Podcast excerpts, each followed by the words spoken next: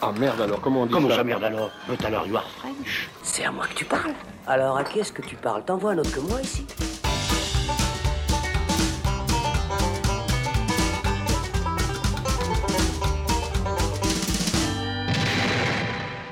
Salut, c'est Thibaut et on se retrouve dans le saloon pour faire le bilan de décembre, en l'occurrence le bilan des sorties cinéma de ces dernières semaines.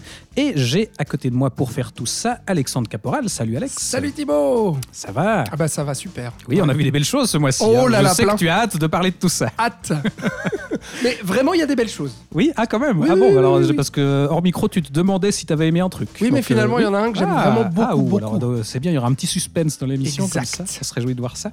On a aussi avec nous Florian Pouplin. Salut Florian. Salut Thibaut, salut Alex. Salut Florian. J'ai hâte de parler de tous ces films Bon, on de est haute content que tu sois hein. là déjà. Bah oui. Hein, T'es de Vu, retour. vu qu'on est chez moi, Oui. je suis content d'être chez moi. C'est mieux que tu sois là, effectivement. Voilà. hein. Si vous entendez des miaulements de chats, euh, c'est normal. Oui, on est chez parce qu'on Florian. est chez Florian. Voilà. Ça faisait très longtemps qu'on n'avait pas eu ces, ces- ces petits miaulements en bruit de fond, mais On a hâte. voilà, ça ajoute un petit peu de, de Oui. vie à tout ça. Très bien. Et en parlant de chat, on va parler de félin, n'est-ce pas Oh là. Puisqu'on va commencer par la grosse sortie de ces dernières semaines. J'ai nommé Black Panther Wakanda Forever, le nouveau film de Marvel Studios toujours réalisé par Ryan Coogler, suite donc du premier opus de Black Panther qui avait fait l'événement à l'époque. Euh, Ryan Coogler qui a la difficile tâche de faire une suite sans son acteur principal, puisque L'interprète du rôle titre, Chadwick Boseman, est décédé d'un cancer du côlon et donc Disney a décidé de ne pas remplacer l'acteur dans ce rôle-là, mais d'assumer euh, aussi la mort de Black Panther dans, euh, dans l'univers et aussi euh, du coup d'assurer sa relève. Alors, qu'est-ce que ça donne ce Black Panther Wakanda Forever? Alex, souhaites-tu commencer? Oui. Euh, pour replacer juste un peu, moi, euh, euh, Ryan Coogler, déjà, c'est que- c'est quelqu'un que j'aimais beaucoup sur Creed. Ça, c'est une chose. Et honnêtement, sur le premier Black Panther, euh, c'est pas un film que j'aime particulièrement, mais en tout cas, ça reste pour moi un des Marvel de ces dernières années qui avait quand même un certain cachet, déjà visuel en termes de direction artistique du Wakanda, que je trouvais plutôt intéressant. Et euh, en termes d'écriture de personnages, par rapport à tous les autres Marvel, je trouve que Black Panther arrivait justement à créer euh, un tant soit peu euh, des enjeux émotionnels entre des personnages. Euh, je vais pas te dire que j'attendais particulièrement cette suite, je la redoutais comme la plupart des Marvel maintenant. Mais euh, au J'ai souvenir que quand on avait vu Oui. la bande-annonce, tu me disais, j'ai presque un peu honte, mais ça me fait envie. Exactement, parce que euh, je, je trouvais qu'il y avait euh, quelques images euh, assez, assez intéressantes, enfin quelques plans en tout cas, qui moi m'aguichaient, et surtout cette promesse du fameux monde aquatique, parce que l'enjeu de cet épisode, parce qu'on va suivre donc la sœur de, de- de Black Panther, qui va justement devoir, bah, par succession, reprendre petit à petit le flambeau, le royaume, et bien entendu, c'est pas un spoiler de le dire, mais euh, le costume ensuite euh, de Black Panther. Et euh, ils vont faire face à un nouveau monde qu'ils vont découvrir qui menace le Wakanda, qui est, j'ai même oublié le nom de ce monde. Talokan, Voilà, Talokan. dirigé par le fameux Namor. Namor, exactement. Et donc, qu- quand je voyais les premières images, je me disais, ah ouais, ce monde aquatique et tout, ça, ça, ça m'aguiche un petit peu. Et au final, je trouve que c'est la plus grosse déception de ce film. C'est-à-dire que, au-delà du fait qu'on revient sur tous les défauts récurrents chez Marvel, bah, à savoir euh, un film euh, comment dire qui ressemble euh, à tous les autres, euh, que ce soit en termes de, de direction artistique, de récit, de narration, euh, d'enjeux et de personnages, euh, une multitude de personnages secondaires euh, qui sont euh, inexistants. Je sais pas ce que Martin Freeman vient foutre dans ce Black Panther. Ouais, il était Wakanda dans le premier, Forever. donc il fallait le ramener ici. Exactement. Donc euh, voilà, des chants contre chants incessants avec des tunnels de dialogue euh, euh, à tout va. Donc Là, je, je trouve par Oui. rapport à la formule habituelle, c'est que l'avantage, c'est que vu euh, le sujet du film et voilà l'affaire euh, Chadwick Boseman, ils, ils- enfin, ils, ils peuvent pas faire autant de vannes que d'habitude. Donc, c'est, Oui. c'est- ils sont quand même, un- c'est quand même l'un des Marvel les plus sérieux qu'on a eu Mais Par dernièrement. contre, c'est trop Alors, ils sérieux. peuvent pas s'en empêcher, mais Non. C'est trop sérieux et c'est trop et les dialogues sont trop surexplicatifs. Enfin, je veux Ouais, dire, ils ouais. répètent. Ouais. mais enfin, moi qui suis pas trop client euh, des Marvel, etc. Je voilà. Euh, je, je trouve que ça parle quand même énormément. bah ouais. Ah, mais- Et, ça deux répète heures- tout le temps les mêmes choses. 2h40 quoi. Ouais. 2h40, faut dire que Avatar, le premier du nom, dure la, la- la même chose quoi. Ouais. Et, et là franchement en termes de promesses, pourquoi je compare aussi à Avatar? Parce que justement, euh, bah, le prochain Avatar va se passer également sous l'eau. Euh, donc euh, il y avait la promesse aussi avec ce Black Panther. Et puis je pense qu'en termes de comparaison, la bande-annonce d'Avatar 2 enterre euh, entièrement tout ce Black Panther 2. Et c'est assez En malheureux. plus, parce là, que- ils sont bleus, les méchants. Alors, ils, Ben oui, ils forcent un peu la comparaison. Exactement, il force la comparaison et pour moi la grosse déception elle vient de là, c'est-à-dire que euh, il y avait quand même une promesse qui à mon sens n'est pas tenue, c'est-à-dire que cet univers marin avec ces nouveaux personnages, ce, ce nouveau décor, ce nouveau monde quoi, vraiment qu'on est censé découvrir sous l'eau, euh, il est ultra déceptif. J'ai jamais vu un univers marin aussi pauvre et qui donne aussi peu envie de se projeter. euh, Il n'y a aucun imaginaire, il n'y a rien. C'est c'est terne, les couleurs sont laides. On a vraiment l'impression de voir des gaillards euh, bah, juste euh, sous l'eau, euh, Bah, en gros, c'est les Mayas, mais sous l'eau. Donc, on- Ouais. effectivement, quand on découvre, on les voit jouer euh, au foot, là, enfin, ce, ce Ouais, sport euh, que, apparemment que pratiquaient les Mayas, mais sauf qu'ils sont sous l'eau. Ouais, voilà. Puis c'est Ils- tout, exactement. Et ça va pas plus loin. Et donc, euh, bah moi, euh, comme je dis, au-delà de, de l'ennui euh, euh, lié euh, à tous les défauts que j'ai cités avant, qui sont récurrents finalement euh, dans un Marvel, si ce n'est que ça reste quand même assez de, de bonne facture. hein. Les scènes d'action sont pas euh, euh, achetées, sont pas illisibles, ça reste euh, divertissant par moment euh, en termes en termes d'action. Mais cet univers aquatique, moi, je me suis dit mais c'est pas possible quoi. Et donc, au moment où ils ont révélé ça, parce qu'ils font, ils te font monter un peu la sauce pendant tout le film. Et au moment où tu as cette révélation, bah, tu dis Ah, bah tout ça pour ça, bah, c'est nul. Ouais, en fait. c'est- d'autant plus dommage que je trouve que la première apparition de ce peuple sous-marin qui attaque un, un navire de nuit, je trouve que la séquence fonctionne assez bien. Il y, a, Ouais. il y a un truc assez inquiétant et qui est, pour une fois, qui prend vraiment euh, son, son sujet, ses personnages et ses séquences au sérieux. Et il y a un truc assez efficace, Je suis du coup, qui, qui promettait. euh, Et même la première apparition de Namor en tant que tel. Et même Namor, quand il apparaît, parce qu'on le voit beaucoup avant de découvrir son, son, son royaume aquatique, en fait, euh, Namor est un personnage assez intéressant, même si euh, là, il raconte trop sa vie, mais bon, ça, c'est les personnages de Marvel. Et euh, d'ailleurs, moi, si c'est un point positif que je trouve au film, c'est, et Ivan est apparemment d'accord avec moi, c'est que le méchant. Ivan, c'est le chat, si jamais. C'est hein, voilà, voilà. ouais. C'est pas mon ami imaginaire, vous, ne vous inquiétez pas. Je trouve que Namor est un méchant qui tient la route, plus ou moins la route, en tout cas de. Plus des- ou moins, oui. des autres. Oui, mais Au début. qui a, genre, voilà, mais qui a quand même une prestance. Après, c'est pas, c'est plus l'écriture et ce qui va devenir que je trouve complètement, euh, euh, absolument pas crédible. Euh, C'est-à-dire Et qu'il est- inintéressant surtout. voilà, et inintéressant, mais il y a quand même un effort au début de faire de, faire de ce méchant quelque chose de plus que beaucoup d'autres méchants que Bah, c'est un de ces fameux méchants euh, qui a des motivations compréhensibles. et, Enfin, Voilà. voilà, c'est pas le premier dans le MCU non plus. Puis effectivement, dans la résolution, on sait plus quoi en faire de ça. Donc on en fait n'importe quoi.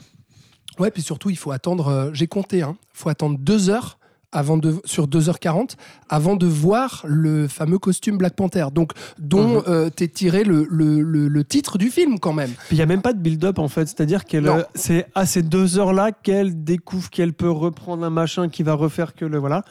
C'est pas comme si on te disait oui, il va revenir, machin, que t'as une attente en fait, c'est juste que ah ben voilà, Tiens, ah oui, ça s'appelle Black Panther le film. Ouais, il faut qu'on la fasse revenir, Bon, il faut même qu'on si, fasse revenir ça, Black Panther même quand si même. ça essaye, euh, et puis euh, moi je trouve ça un peu, un peu relou, hein, la manière dont c'est écrit et dont c'est fait. Mais euh, il y a quand même cette notion d'héritage, le rapport avec la mère, le rapport à son frère défunt, etc., qui se veut être un build-up justement émotionnel qui lead euh, à la fin à justement euh, bah, au fait qu'elle reprenne le royaume euh, du Wakanda et qu'elle reprenne le costume et qu'elle reprenne la tradition, etc. Parce qu'elle y est réfractaire au début et tout. Mais voilà, c'est des poncifs narratifs vus et revus aussi et qui sont pas exploités, je trouve, de manière intéressante. Ouais, moi, je trouve que ça reste très en retrait, justement, cette thématique, euh, la ouais. question de la relève qui devrait être le sujet central du film, finalement. Et là, littéralement, moi, j'ai eu l'impression pendant tout le film qu'il n'y avait plus de personnage principal. C'est-à-dire qu'on passe du temps avec, justement, ben, euh, Shuri, donc la, la sœur, euh, la mère, euh, et voilà, plusieurs personnages en parallèle. En plus, on va nous ramener un nouveau personnage qui, elle aussi, où il y a une question de- d'héritage, de, de reprise. Riri Williams, je crois que c'est le, le- le- le nom du personnage, Oui, oui. qui là aussi prend la relève d'un autre euh, super-héros, Ah, mais chiant, qui, ça aussi. qui est hein. en fait exactement le même personnage que dans le dernier Doctor Mhm. Strange, où c'est un MacGuffin en fait. Ouais. elle est là. En et- faire valoir, ouais. et elle sert à l'intrigue, mais elle n'existe pas en tant que telle. Et voilà, du coup, on passe du temps avec plein de personnages différents, On mais finalement, s'éparpille, en fait, on ça. creuse personne et du coup, euh, rien n'avance. Tout ça pour que, effectivement, finalement, à la fin, on ait un, un nouveau Black Panther. Mais Ouais. euh, Et donc le pire, c'est qu'on perd énormément de temps avec tous ces personnages. Et moi, Ouais. si je trouve encore un défaut à ce film, c'est son manque d'ambition, euh, de grandeur. Ah bah ouais. Parce qu'au niveau action, je trouve qu'il n'y a pas grand-chose à se mettre sous la dent. Et la bataille finale sur cette espèce de sous-marin chelou, ou sur un bateau trouve- tout oui, pourri, c'est là. Enfin, c'est c'est un, petit combat 20 contre Ouais, ça- 20, voilà. et c'est fini. c'est tellement ridicule. Et même le duel final est tellement ridicule. Et, et ça, ça m'a échappé. Parce que s'il y a bien un truc, s'il y a bien quelque chose pour, le, pour lequel les Marvel sont connus, c'est que bah, au bout d'un moment, ou même au début, ça bastonne. Quoi. Et puis il y a plein de gars d'un coup, ça, ça genre chie de tous les côtés. Là, c'est un film, comme tu disais, 2, 2h40 de parlotte pour finalement ne rien creuser. Ouais. Enfin, c'est vraiment, Ouais, c'est vraiment puis, triste. C'est vrai ce que tu dis sur euh, cette bataille sur le cette bataille finale sur le bateau. Mais en fait, même avant, il y a presque pas de bataille avant. Ouais, alors euh, ça c'est ça c'est Ah. vrai effectivement. Bah il y a une bataille au Wakanda, il y a l'invasion justement Ouais, de, oui, c'est vrai. de, de- Mais de ce pareil, royaume celle-là, elle est sous-marin. pas du tout. Non, Bah, non, bref, non. ouais. Bah, en fait, le problème, c'est que elle, c'est- enfin, c'est c'est pas euh, oh bah miaou, voilà. C'est c'est pas euh, comment dire.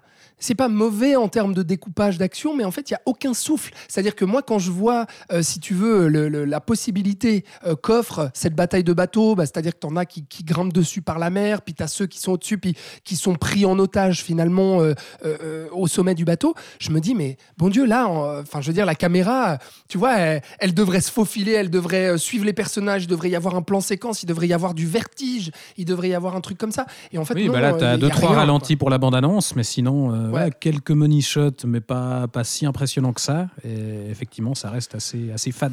Voilà. Après, c'est pas le pire Marvel que j'ai vu, hein, il faut, faut dire non, ce qu'il y a, mais. bon, en même temps, Oui. vu- Vu le niveau. Non, mais tu vois, il y, en- il y en avait qui étaient quand même euh, sacrément, euh, sacrément euh, euh, euh, plus craignos que c'est ce pas Ant-Man 2, on est d'accord. spéciaux, ouais, ou Captain Marvel, enfin, Oui. tu vois, pour, euh, pour citer les très très mauvais, vraiment le fond du bac. Euh, là, je trouve qu'il y a quand même quelques beaux moments, et encore une fois, la direction artistique du Wakanda, je la Oui, trouve là, il y a assez encore de jolies intéressante, choses, il y a encore vrai. de jolies Mm. choses visuellement, mais ça s'arrête là, quoi, voilà. Bon, bah, très bien, vous l'aurez compris. euh, C'est pas ce Marvel-là qui va définitivement nous réconcilier avec, euh, avec le studio. On va rester dans les super-héros, mais euh, ce coup-ci sur territoire français, puisqu'on va parler de Fumée fait tousser, le nouveau Quentin Dupieux qui revient à peine six mois après Incroyable mais vrai. Et qui euh, nous sert ici une sorte de, de parodie euh, des Power Rangers, puisqu'on va suivre une équipe de super-héros composée de Gilles Lelouch, Anaïs de Moustier, Jean-Pascal Zadi, Vincent Lacoste et Oulaya Amamra, euh, qui se voit confier des missions par une marionnette rat euh, qui bave un liquide vert et qui est doublé par Alain Chabat. Déjà, ça nous pose un, C'est super. un pitch ça. de base Ouais. très prometteur et plutôt alléchant. Mais en plus de ça, ils vont devoir affronter un super méchant euh, Lézardos, ou je ne sais plus comment il s'appelle. Ardins. Les Ardins, pardon, joué par Benoît Poulvorde, qui veut détruire le monde. Donc avec tout ça, moi, je, enfin, je sais, il me semble qu'on était tous assez, assez partants pour la proposition. J'étais- J'étais vendu euh, Voilà. Dupieux, film, on est, Dupieux, on est toujours partant, non? En plus, On est toujours Enfin, je sais partant. pas, moi, Dupieux, je suis toujours partant. Non, mais tous les trois, on est Ah ouais. clients de son Ouais, on, est, cinéma. on est client. Enfin, C'est oui, clair. euh, alors, euh, c'est un peu instable comme, comme cinéma du pieux, mais là, on était plutôt à guichet. Et je crois qu'au final, c'est plutôt décevant, Florian. En effet. À toi Euh, aussi, donc Ouais, j'étais assez déçu. Je je connaissais pas ton avis. En fait, ce que j'ai remarqué, bah, il, faut aussi, il faut aussi dire que en fait, il y a deux.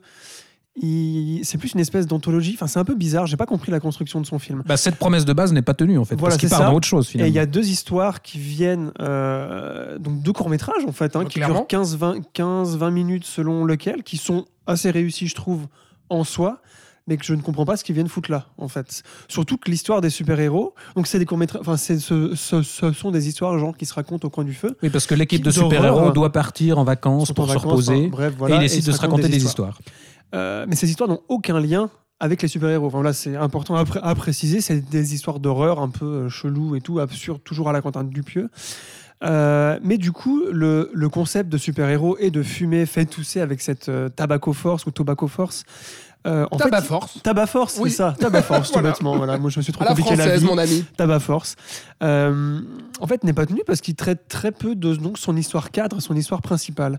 Et ce que j'ai remarqué, c'est que D'habitude, chez Quentin Dupieux, on a, un, euh, on a un postulat absurde au départ qui va tenir pendant tout le long de son film, mais qui tient une cohérence et une crédibilité en fait dans l'univers qu'il est en train de créer.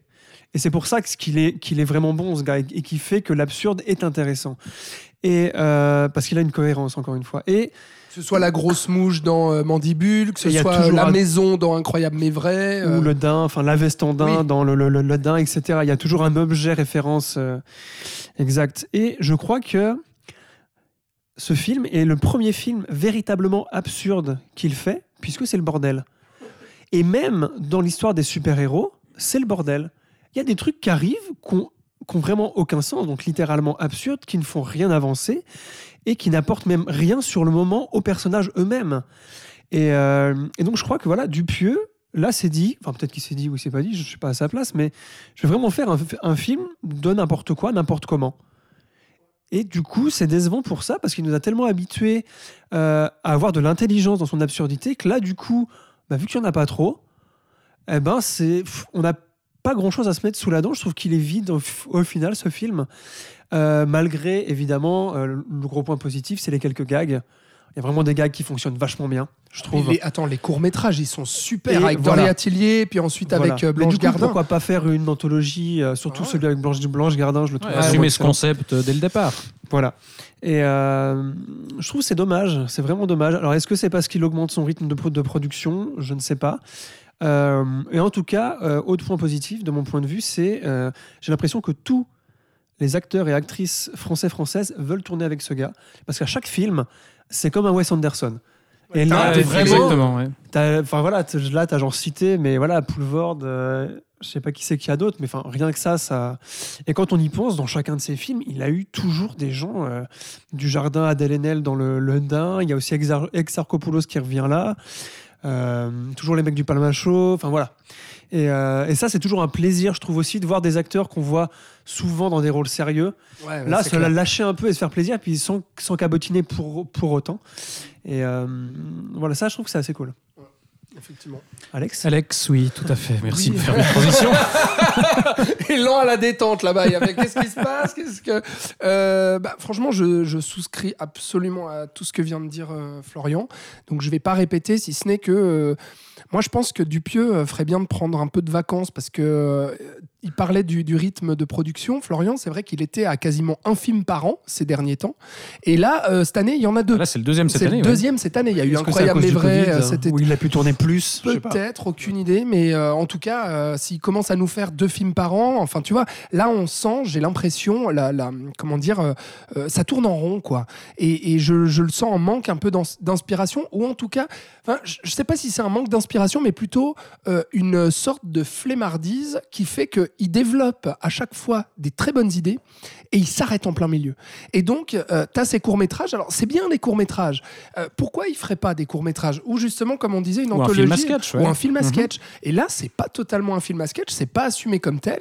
Et donc, on a un long métrage complètement bancal avec mais cette histoire de Power Rangers, mais c'est tellement sous-exploité. Mais justement, ça, je me demande à quel point c'est pas volontaire de dire je vais, je vais, enfin, je vais partir sur une parodie de, de Power Rangers et au bout de 10 minutes dire en fait non.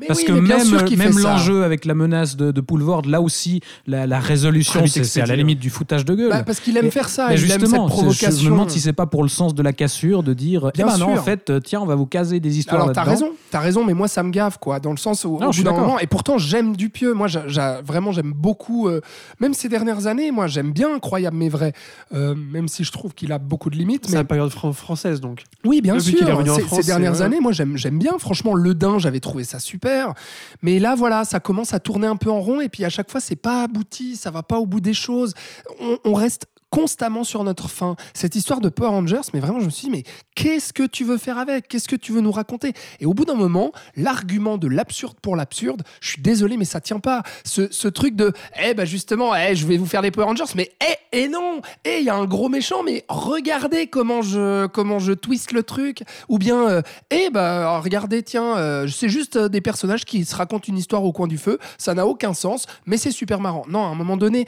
voilà, je sais que lui, Alors il défend ça aussi en interview. Il dit Moi, le cinéma, dès que ça devient sérieux, ça m'emmerde. Moi, j'ai envie que ça reste un plaisir, que ça reste quelque chose de léger, de fun, du, du- de, voilà, cette espèce de plaisir, de légèreté qu'on peut avoir, bah, notamment avec les acteurs. Tu as raison, Florian. Et ça, ça fait plaisir. Mais au bout d'un moment, c'est trop léger, justement. Oui, C'est- mais que- comme on dit, pas satisfaisant. euh, enfin, que c'est le, le truc euh, qui, qui est souvent dit, c'est que oui, enfin, on peut ne pas se prendre au sérieux très bien, mais il faut le faire sérieusement, quoi. Et, et l'absurde, c'est pas juste faire n'importe quoi. Faut paradoxalement, faut aussi que ça ait du sens, quoi. C'est d'autant plus dommage que sur cette histoire euh, de Power Rangers ou de Bioman, euh, il aurait eu quelque chose à faire. Enfin, connaissant Ah, clairement. son style et son approche, c'est ça qui est d'autant plus dommage, c'est que c'est que on sait que s'il avait fait un long métrage que sur ces super héros, Ouais. il y aurait eu et surtout le début promet plein de choses. Ah ouais. Cette équipe un peu euh, Cet hommage aux séries B, euh, tout ça, aux fabriqués, d'autant plus dommage. aux costumes dégueulasses, aux marionnettes. Enfin, oui, il y avait plein de promesses, mais, euh, mais voilà, c'est juste, c'est pas, c'est pas mauvais parce que encore une fois, les courts métrages, franchement, ils sont super, quoi. Euh, celui avec Blanche Gardin est génial et très drôle. J'ai ri, franchement, à plusieurs reprises, mais je finis le film. euh, encore une fois, tout petit film, une heure et quart, ça c'est, ça c'est du pieux. C'est l'avantage, ouais. Mais, mais tu, tu te dis, bon, bah voilà, tout ça pour ça, c'est pas satisfaisant. Quoi. Non, bah du coup, on espère que le prochain qui nous resserre euh, d'ici six mois sera quand même un peu plus maîtrisé, un peu Mais plus qui prennent des vacances, qui prennent Voilà, des vacances. qui, voilà, qui fassent que, qui fassent comme ces super-héros, qui prennent le temps de se reposer pour Bah ouais, revenir bah ouais. euh, en meilleure forme. On va enchaîner avec, euh, on revient à Disney, parce que fatalement, euh, ils occupent quand même pas mal le, le planning cinéma. Et on va revenir euh, à Disney Animation, puisqu'on va parler de Avalonia, le nouveau film d'animation Disney, co-réalisé par euh, Don Hall, qui avait déjà signé les nouveaux héros Vaiana et Raya. Euh, Raya et le dragon, non Qu'est-ce que c'était? Oui, Raya est le Raya dernier. et le dragon. dernier dragon, autant pour C'était moi. nul, ça d'ailleurs. Ah, C'était pas terrible. ouais. Et euh, qui est ce coup-ci épaulé par Kui Nguyen, qui était scénariste sur Raya déjà. Euh, alors, j'en ai marre de faire des pitchs. Alex, qu'est-ce que, de quoi ça parle Avalonia? Et tant qu'à faire, qu'est-ce que ça vaut? Ok, très bien. Bon, alors tu me refiles la patate chaude. Oui. quoi. En fait, c'est ça, très bien. Alors, je, je vais essayer de, de- de pitcher. Euh, bah, on est dans un monde euh, utopique euh, d'Avalonia, justement, un espèce de monde merveilleux où tout le monde vivrait euh, en communauté, à égalité. D'ailleurs, Disney eh bien, nous représente encore et toujours toutes les minorités possibles hein, dans, le, dans le film, c'est-à-dire qu'on a presque toutes les ethnies représentées, on a des femmes au pouvoir, on a un jeune enfant d'ailleurs ouvertement homosexuel et euh, ça n'est jamais justement ce qui, ce qui est une bonne chose d'ailleurs, ce qui est intéressant de la manière dont c'est traité, c'est que ça n'est jamais euh, relevé Questionné, euh, abordé, que- ouais. et questionné. On est vraiment dans une utopie à la Star Trek où on a Exact. atteint la société égalitaire et la question ne se pose plus. Quoi. Tout à fait. Alors, ce qui peut à un moment donné, bah, si tu veux, faire grincer des dents, parce qu'on peut se dire, bon, bah voilà, le, le catalogue politique de Disney est là, et puis bah, on va voir s'ils arrivent à, à nous créer des personnages au-delà ju- justement de ces, de ces archétypes-là. Et donc, on- ils vivent dans cette société-là, euh, régie par euh, une, une plante. Électrique, c'est comme ça que ça nous est présenté, qui fournit justement l'énergie, parce qu'apparemment avant il y avait une pénurie euh, d'énergie dans ce monde pour que ce monde euh, imaginaire fonctionne, et euh, ils sont basés sur l'utilisation de cette plante. Problème, c'est que cette plante est malade et puis elle commence à mourir parce qu'elle serait attaquée à la racine et du coup une équipe, une équipe pardon, d'explorateurs va partir découvrir un nouveau monde imaginaire pour essayer de trouver la cause à tous leurs problèmes et notamment à cette maladie de la plante. Et donc dans les personnages, eh ben, on a euh, euh, un rapport euh, père-fils sur trois générations. On a un grand-père explorateur avec une grosse moustache, avec des gros bras et puis un air viril comme ça. On a le père ensuite qui représente le fermier un peu plus réfléchi, voilà, un peu plus posé. exactement. Et ensuite, le petit-fils euh, métis euh, qui, euh, lui aussi, eh bien, ne veut pas être comme son père. Donc voilà, on va essayer de créer C'est quand même long comme pitch. hein. C'est long comme pitch. C'est- Mais je- écoute, non, mais je- moi je trouve que c'est très je- bien posé, on a tous Florian, les voilà. détails. euh, non, je Moi, je l'ai regrette pas l'ai confié la Je l'ai mission. pas vu, puis ça me donne pas envie d'aller le voir. Bah merde, alors, écoute, je suis désolé. Euh, c'est pas mal, voilà. Euh, c'est pas mal parce que euh, euh, je trouve qu'il y a une, un univers visuel vraiment très ludique et assez intéressant.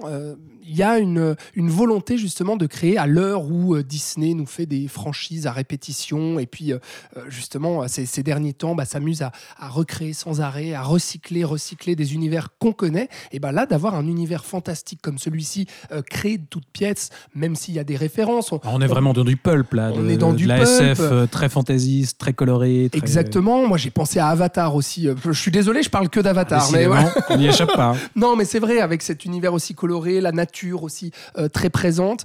Euh, donc là-dessus, visuellement, si tu veux, je, trouve ça vraiment très intéressant. Euh, et il y a des, c'est un vrai film d'aventure. Il y a des vraies scènes d'action enlevées. Euh, voilà, il y a plein de belles choses à ce niveau-là.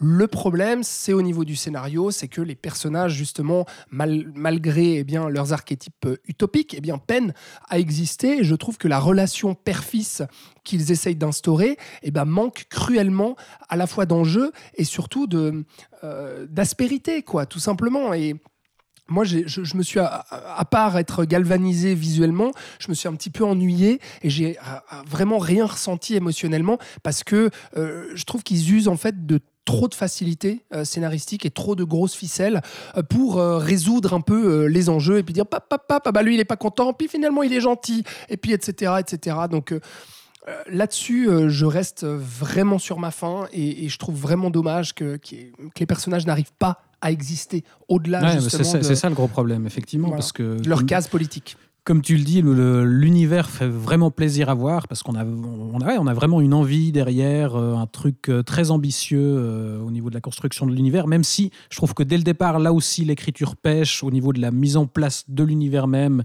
et, et de ses règles, euh, parce que voilà, on a une séquence d'introduction, un flash-forward, enfin une ellipse de, de, de 25 ans, et paf, l'univers est construit, et voilà. On ne sait pas pourquoi ils ont besoin de cette plante. C'est ça, dès le départ, il y, a- il y a un truc assez bancal qui est mis en place, mais en tout cas, voilà, quand, quand on va partir à la découverte de ce monde mystérieux euh, sous terre, euh, il y, a, il y a quelque chose d'assez réjouissant où ils, osent aller assez loin dans la, dans la science-fiction avec des créatures bizarres, des espèces de plantes euh, sorties d'une autre, planète. euh, Créature globuleuse. Exactement, ouais, où là on est bah voilà, de- vraiment dans du pulp et ça fait plaisir à voir parce que c'est pas une proposition qu'on voit très souvent, mais effectivement, comme tu le dis, il, va- il y a les personnages centraux, mais autour, les, les personnages secondaires n'existent pas parce qu'on est dans cette utopie, donc tout le monde est gentil, tout le monde est super, tout le monde accepte tout le monde et finalement il n'y a pas d'enjeu entre les personnages et il y a juste tout d'un coup à la fin, il n'y a, pas d'antagoniste en fait avant les, les 15 dernières minutes où tout d'un coup on prend tel personnage puis on se dit bah voilà ce personnage là il va poser un peu problème mais finalement pas très longtemps Ah non non, il y a des revirements justement de situation et, et d'évolution de personnages qui, à mon sens, marchent pas. Quoi. Ouais, c'est ça. Et puis, euh, moi, je, je ressens un petit peu aussi, le, malheureusement, la formule Marvel qui déteint un petit peu là-dessus, c'est-à-dire qu'il faut des gags. Donc, tous les personnages, sans exception, à un moment, vont être les petits rigolos qui vont faire euh, une grimace ou qui vont euh, avoir une réaction un peu rigolote, euh, même si ça n'a aucun sens par rapport au caractère du personnage lui-même. Et du coup, ça, je trouve un peu fatigant aussi. À part ça, on dirait, on dirait donc Black Panther 2, mais avec un univers ré- réussi en fait. Oui, C'est un peu ça. oui, oui, si on veut, oui. oui, et puis de la mise en scène quand même. Pour, euh, Je l'ai- je l'ai pas vu donc. Non, euh, non, pour, mais, il a oui, raison. Franchement. Et puis, euh, alors on ne révélera pas, mais il y a un twist, pour le coup, je trouve vraiment très intéressant. Oui. Quoi. Et aussi sur Et le qui, qui message a du sens délivre. par rapport au Ouais. discours. ouais. Même Mhm. si justement l'enjeu principal autour de cette plante, à mon sens, parce que je peux pas en parler plus, euh, sinon je, je, je spoilerais, mais, euh, mais n'est pas là non plus exploité, je trouve, suffisamment, ou en tout cas de manière habile et intelligente. Et voilà, donc euh, du coup, un peu mi-figue, mi-raisin, mais j'ai quand même envie d'encourager euh, Oui, à ça, voir. ça, ça- ça fait quand même plaisir à voir comme ça. Bah, ça fait plaisir à voir, surtout que, euh, alors il faut quand même C'est quand même autre chose que Raya pour le coup. Ah bah clairement, ouais. ah bah Raya c'était un ennui pas possible avec un univers qui était justement prometteur mais où on n'en faisait rien du tout. Et là, gag sur gag. Et puis bah voilà, là aussi personnage utopique, on ne peut plus. C'était assez, ouais, assez pénible. Puis beaucoup de parlotte. Là au moins voilà, c'est un film, euh, c'est un film enlevé, c'est un film avec de l'action. Euh, c'est dommage parce que euh, le film ne marche pas très bien. On parle d'échec d'ailleurs aux, aux États-Unis. Euh, en France, le film n'est sorti que sur Disney+. Nous, en Suisse, on, on a pu le voir justement sur grand écran, et tant mieux. Euh, mais c'est dommage parce que on sent, si tu veux, cette stratégie de Disney de se dire, bah en fait, on va pousser promotionnellement parlant nos franchises, et c'est ça qu'on Les veut vendre. marques que le public connaît. Exactement. Et les nouvelles propositions par justement un auteur, parce que Don Hall, franchement, euh, il a été quand même euh, impliqué. Alors, ça fait 20 ans qu'il travaille chez Disney, hein, il était scénariste. Et même il en était que- animateur avant. Exactement. Et puis comme co-réalisateur, moi je trouvais les, les nouveaux héros vraiment très chouettes et euh, j'aimais beaucoup Vaiana. Euh, donc je trouve que c'est et puis là il se retrouve seul sur le projet. C'est assez intéressant de proposer un univers singulier comme celui-ci. Et c'est dommage de pas encourager la curiosité des gens, des familles, des enfants vers euh, ce, ce type de d'univers euh, un peu nouveau quoi, qui sort en tout cas des, des franchises on balisées. bazarde ça comme ça sans plus le mettre en avant et puis on, on regarde si ça marche quoi. Exact. Bon, bah, en tout cas, vous l'aurez compris, si vous avez euh, l'occasion, euh, risquez-vous quand même euh, dans Avalonia, ça vaut le coup, ne serait-ce que pour son univers. On reste dans le cinéma d'animation. Mais Sinon, là- allez voir le prochain film dont on va parler. Oui, alors, euh, bah, écoute, euh, ne, ne brûle pas les étapes, Spoiler. puisque C'est que je vois euh, ta fiche en film d'animation. Oui, bah, je vais cacher parce que tu- sinon tu vas. hein. Euh, film d'animation toujours, on va parler de Pinocchio. Euh, alors pas la version de Disney justement euh, que nous a servi euh, Robert Zemeckis il y a quelques mois en live action, Parce qu'on l'a pas vu. parce que euh, personne ne l'a vu ce film de toute façon. Donc voilà, non là ce les Mazo. oui, la version euh, signée Guillermo del Toro et Mark Gustafsson, qui revisite le célèbre conte de Carlo Collodi dans un film d'animation qui est sorti en salle en novembre et qui débarque sur Netflix le 9 décembre. Alors moi, malheureusement, je n'ai pas, j'ai pas pu encore le voir sur Netflix et j'ai pas eu le temps de me le faire en salle, mais vous l'avez vu tous les deux et vous allez nous en parler, Florian Pinocchio. Du coup, allez voir le film, tu disais. Alors oui. J'imagine que Oui, c'est bien. Ah oui, c'est excellent. C'est. Déjà, tu l'as vu en salle. Je l'ai vu en salle, donc j'étais content pour. Mais tu l'as, tu l'as, tu l'as vu en salle aussi? Oui, moi je l'ai vu Oui. alors au Festival Lumière, parce que j'en parlais dans l'épisode Voilà, précédent euh, Monsieur du Saloon. Très Oui, bien. ça c'est la moi, je suis juste allé au pâté, quoi. Normal. C'est bien. Euh, voilà. Euh, non, alors la, la première pensée que j'ai eue en sortant de la séance, c'est euh, c'est ce que Disney devrait être, en fait. Je trouve que ce Pinocchio réussit à, euh, à retrouver l'esprit que les studios Disney avaient donc au tout début avec Blanche-Neige, avec Pinocchio, qui est le deuxième film, je crois. Enfin, avec tous ces premiers films où tu sentais qu'ils avaient, que même si c'était des films de droitard, ils avaient une envie artistique et une ambition euh, et une ambition de plaire aux, aux grands mais de faire des trucs euh, intelligents etc Et une vraie Je noirceur trouve- aussi. une vraie noirceur voilà exactement Euh, ce qu'on retrouve pas depuis 20 ans mais ça on le sait tous et euh, sans comparer avec le Pinocchio de Di- Disney mais je parle vraiment de cet esprit disneyen que moi je trouvais super dans tous les premiers films Euh, bien sûr euh, L'animation est superbe, c'est le studio Jim Henson qui s'en charge, euh, qui est mené, qui est géré par sa fille maintenant, puisque Jim Henson est mort depuis plusieurs années. Et donc l'animation est belle, les couleurs sont super belles. C'est de la stop motion mêlée à du numérique. Euh, donc on a quand même ce côté physique qui moi je trouvais très important et que euh, malgré Pixar euh, qui est là, le numérique pour moi c'est une perte c'est une perte de sensation énorme à tous les niveaux et je trouve que la stop motion euh, est encore un des derniers refuges pour l'animation ou la 2D, euh, surtout dans l'animation japonaise. Bah, c'est vrai qu'en Euh, plus, là, ça a du sens de faire Pinocchio en Voilà. stop motion, enfin avec des marionnettes. Je n'ai Voilà. pas l'impression que ça ait déjà été fait, qu'il y ait une- déjà eu une, adaptation avec cette technique. Donc, euh, ouais. C'est pour ça qu'il a fait fait, appel à Marc euh, Gustafsson, voilà, fils de, fils de Gustave. En dehors de l'animation qui, est donc qui est donc excellente, comme tu disais Alex, il y a une noirceur qui donc euh, euh, correspond plus au, au conte de base. Noirceur qu'on avait déjà vu euh, dans l'adaptation de Matteo Garonnet il y a 2-3 ans, qui avait fait une adaptation live avec Ben- Benigni, mais qui, qui était un peu trop plan-plan. Là, je trouve qu'on a un équilibre parfait entre le film familial, le drame pour adultes, entre guillemets, et un univers visuel et, euh, et un hommage euh, à ce conte vraiment formidable. Enfin, moi, ça m'a vraiment euh, époustouflé. Voilà, je pense qu'Alex, tu es d'accord et je te laisse la parole.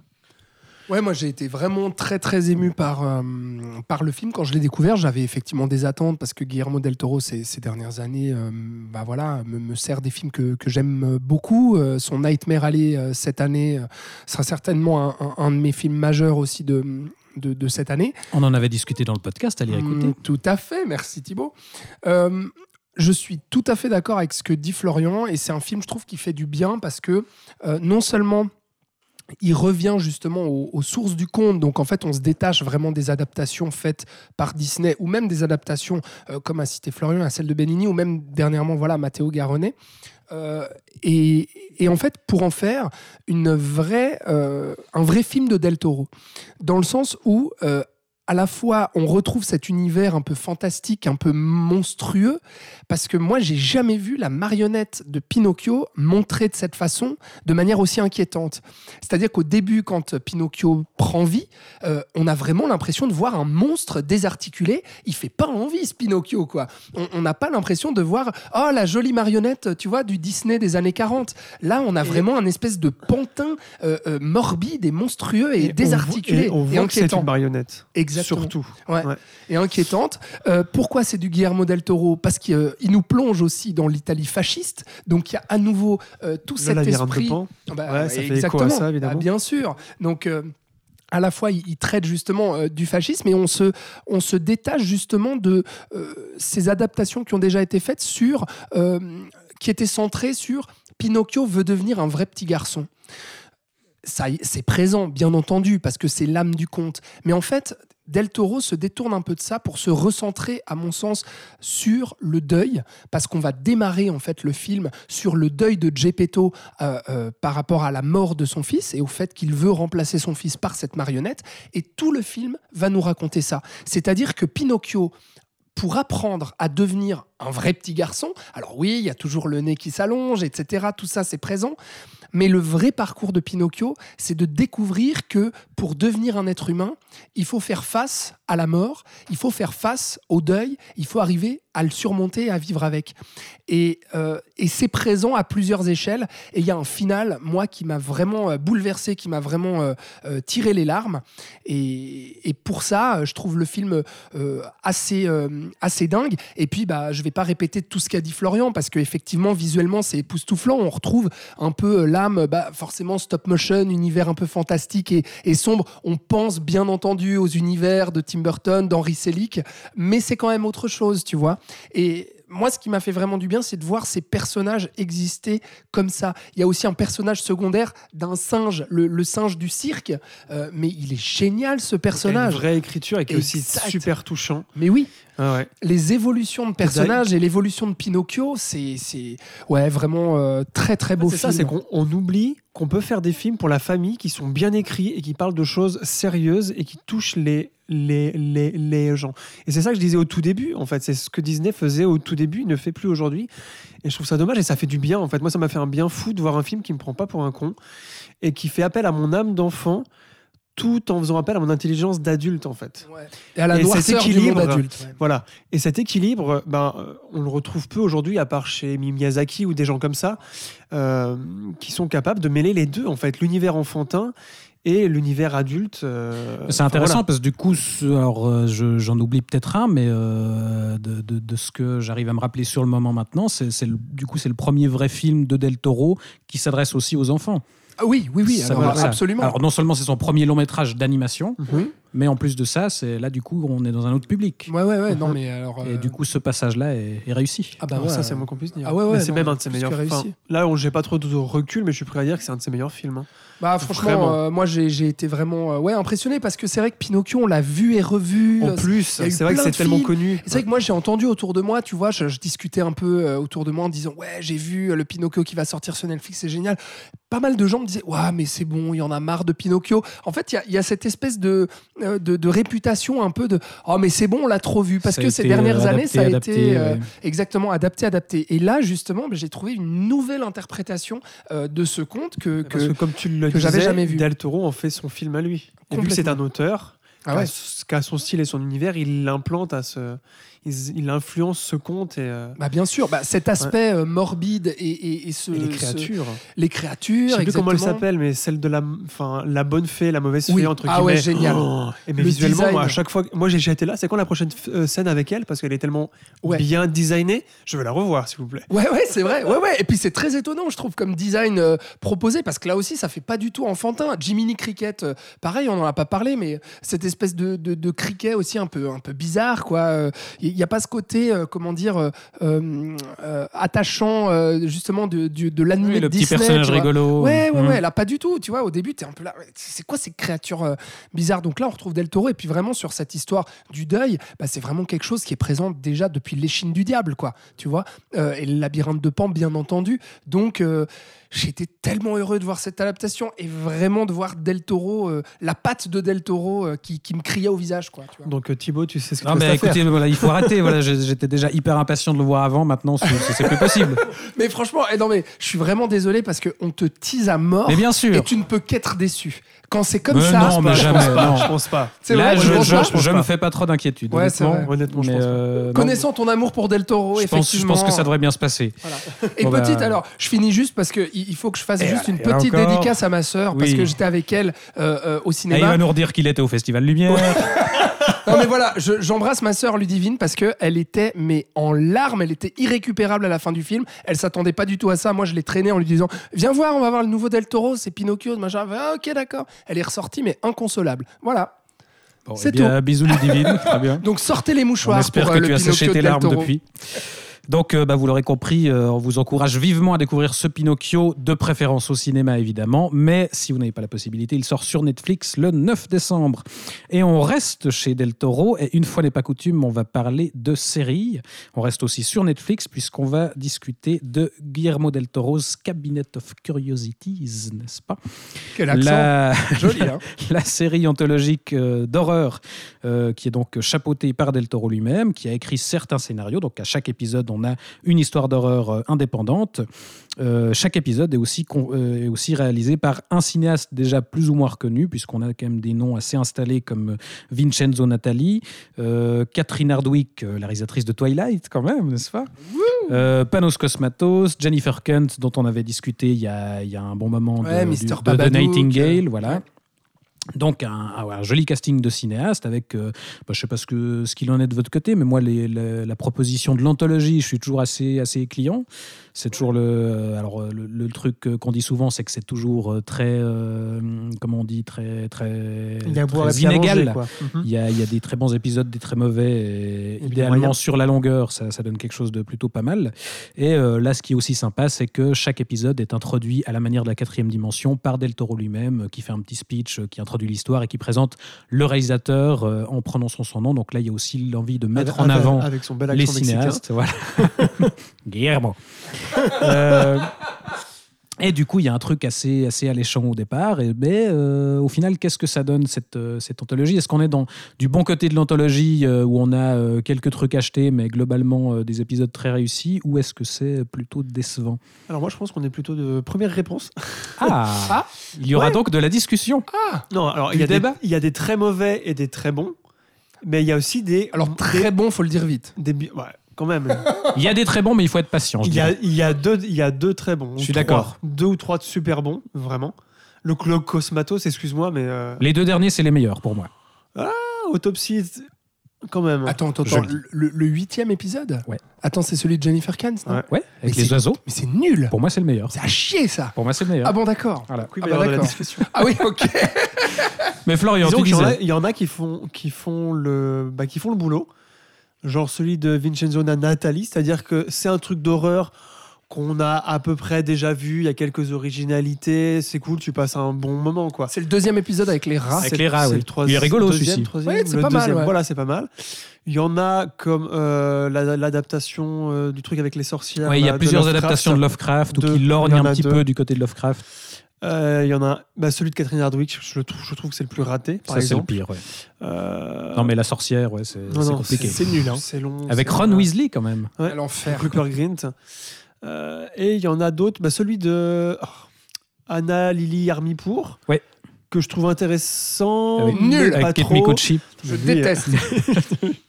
Quel con celui-là.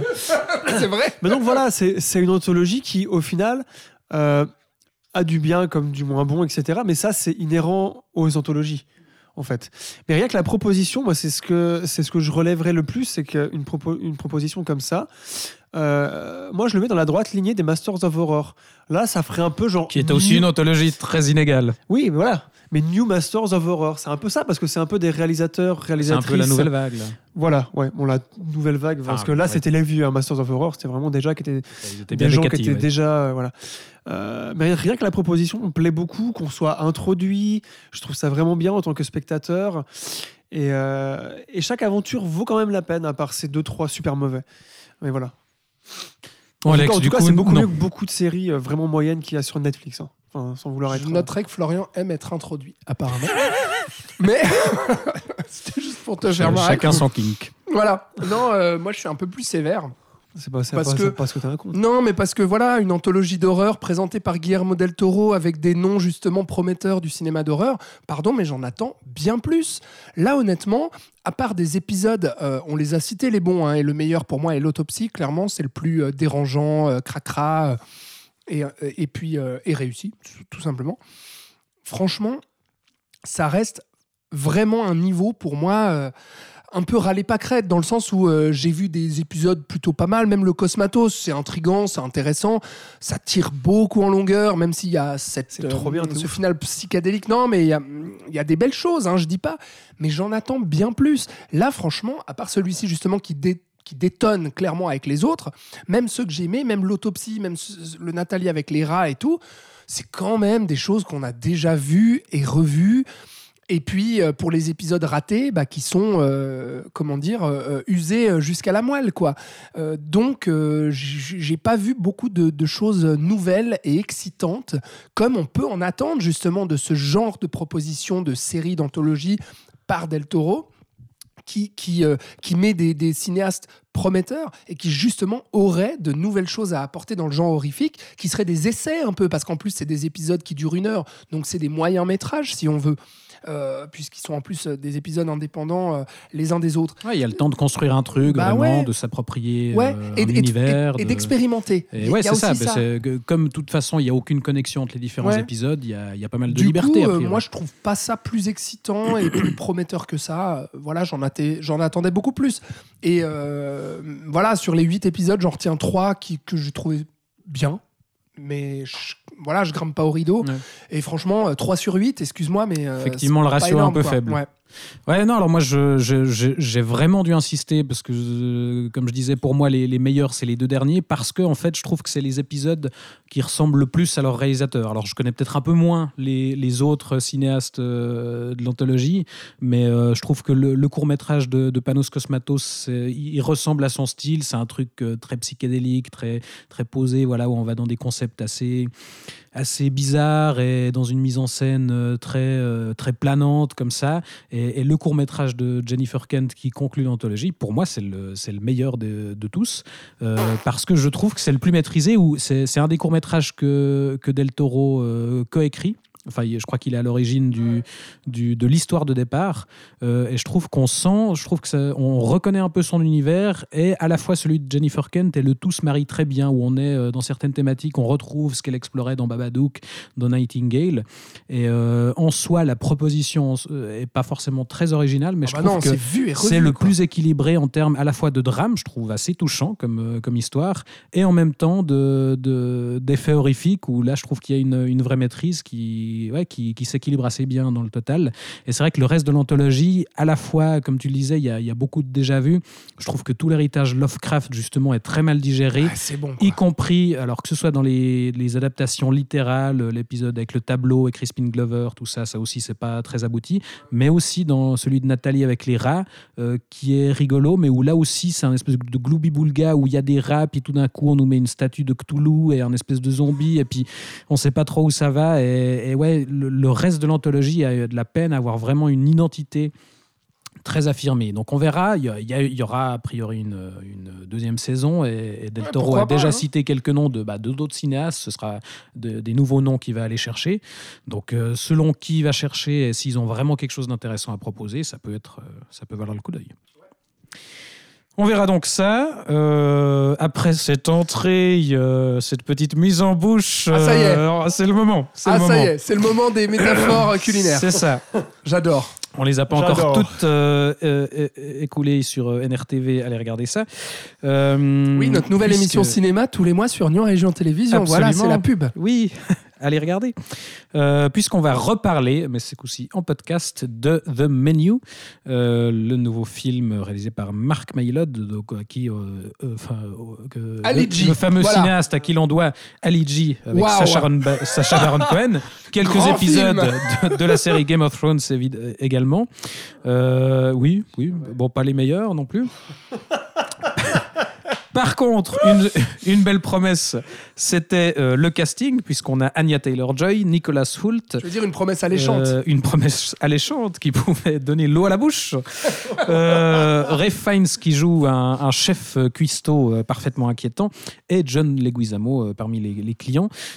Puisque, enfin, je dis les clients puisque je n'ai pas encore présenté le pitch. Le pitch était intéressant au départ. On, nous parle d'un resto gastronomique un peu mystérieux qui est comme ça sur une île isolée et qui va inviter euh, une petite sélection de, de- de personnalités euh, richissimes ou en tout cas euh, très influentes euh, dans le milieu qui vont être invités du coup à déguster un menu mystérieux sur, euh, dans ce resto D'où- gastronomique. D'où le titre du film. Donc. D'où le titre, Ah, évidemment, parce que ah, tout est ça. parfaitement réfléchi dans ce film.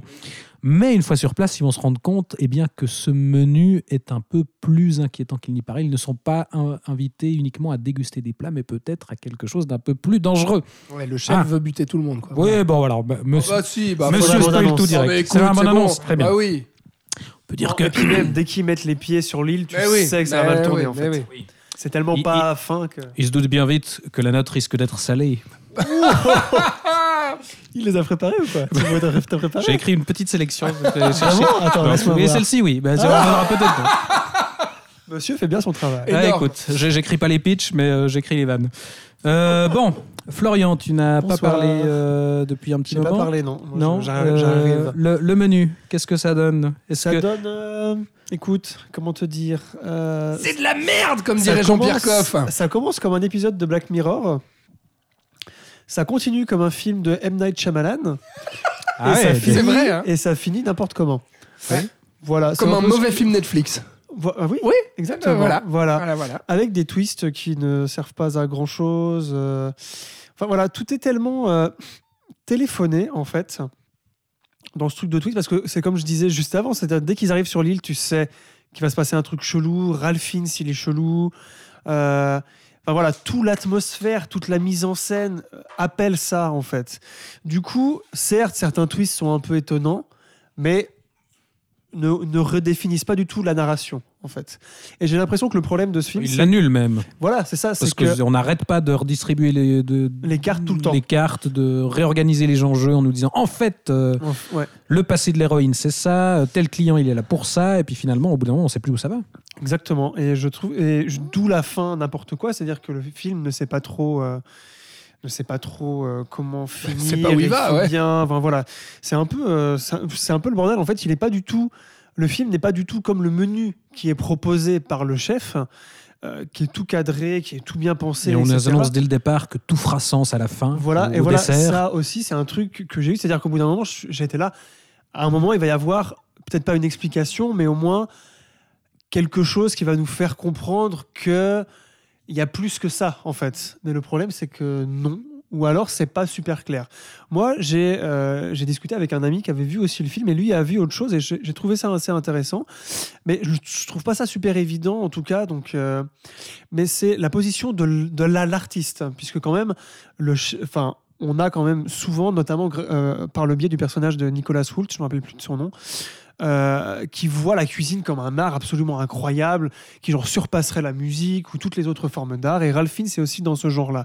Et, et l'art est tellement euh, amené à un concept euh, tellement cérébral, tellement pensé, qu'on tend vers la perfection tout le temps, euh, que c'est seulement réservé. Il y a aussi tout, tout un propos Ouais, à une élite, ouais. sur la lutte des classes, mais qui est, pff, voilà, qui est, qui est tellement grossier que, que voilà. Et au final, je crois que la fin, peut-être le film veut dire ça avec le fameux burger, c'est qu'au final, l'art peut aussi être pop populaire et peut aussi être vite fait, bien fait.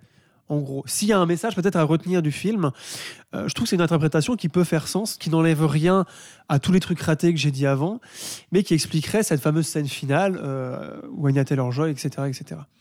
Je sais pas ce que vous en pensez, vous, du coup. Enfin, j'ai compris qu'Alex avait détesté. On, on l'a vu tous les trois ensemble, il faut dire qu'aussi. que- Absolument. C'est de la grosse merde. Alex, qu'en as-tu pensé? C'est à chier, mais vraiment. Mais encore. Non mais faut le dire. Mais argumente. C'est, ben j'y vais. C'est parti. T'es prêt? Mets, mets tes lunettes rondes. Exact. Euh, non, mais c'est vraiment le genre de film qui, qui m'emmerde parce que euh, c'est un film avec plein de promesses. Euh, qui nous fait croire qu'il il est très intelligent, qu'il a un super concept, euh, réfléchi. euh, euh, tout est. En plus, la mise en scène, putain, c'est insupportable ce genre de truc. C'est- C'est-à-dire que. Tout est parfait, la lumière, c'est millimétré. On, on dirait, euh, tu vois, je, te- je t'emprunte un peu euh, tes expressions, Thibaut. Je suis navré, mais euh, on dirait Mais un Apple donc. Store, quoi. Tu vois, c'est-à-dire, on dirait une pub C'est Apple. mon expression, ça? Oui, oui, on Ah dirait bon? un Apple Store. Oui, c'est- j'avais adoré. T'avais dit ça pour parler de Dune. Ah oui. Ouais. Donc là, on bah dirait pas un Bah Store, mais on dirait une pub, quoi. Non, mais c'est vrai que c'est tout, est très clinique, bouffe. tout est très froid et, Ouais. et, et rien n'est appétissant. Alors c'est peut-être le propos justement Bah parce qu'on oui, nous montre de la cuisine moléculaire et, et on, le propos sous-jacent c'est que tout ça est bien vide et, Mais tout est et clean. on perd le, le goût justement, Exact. le goût de, Visuellement, de- tout est clean, mais rien ne fait sens. Il n'y a aucune mise en scène là-dedans, il n'y a aucun plan qui est réfléchi, il n'y a aucun message par l'image.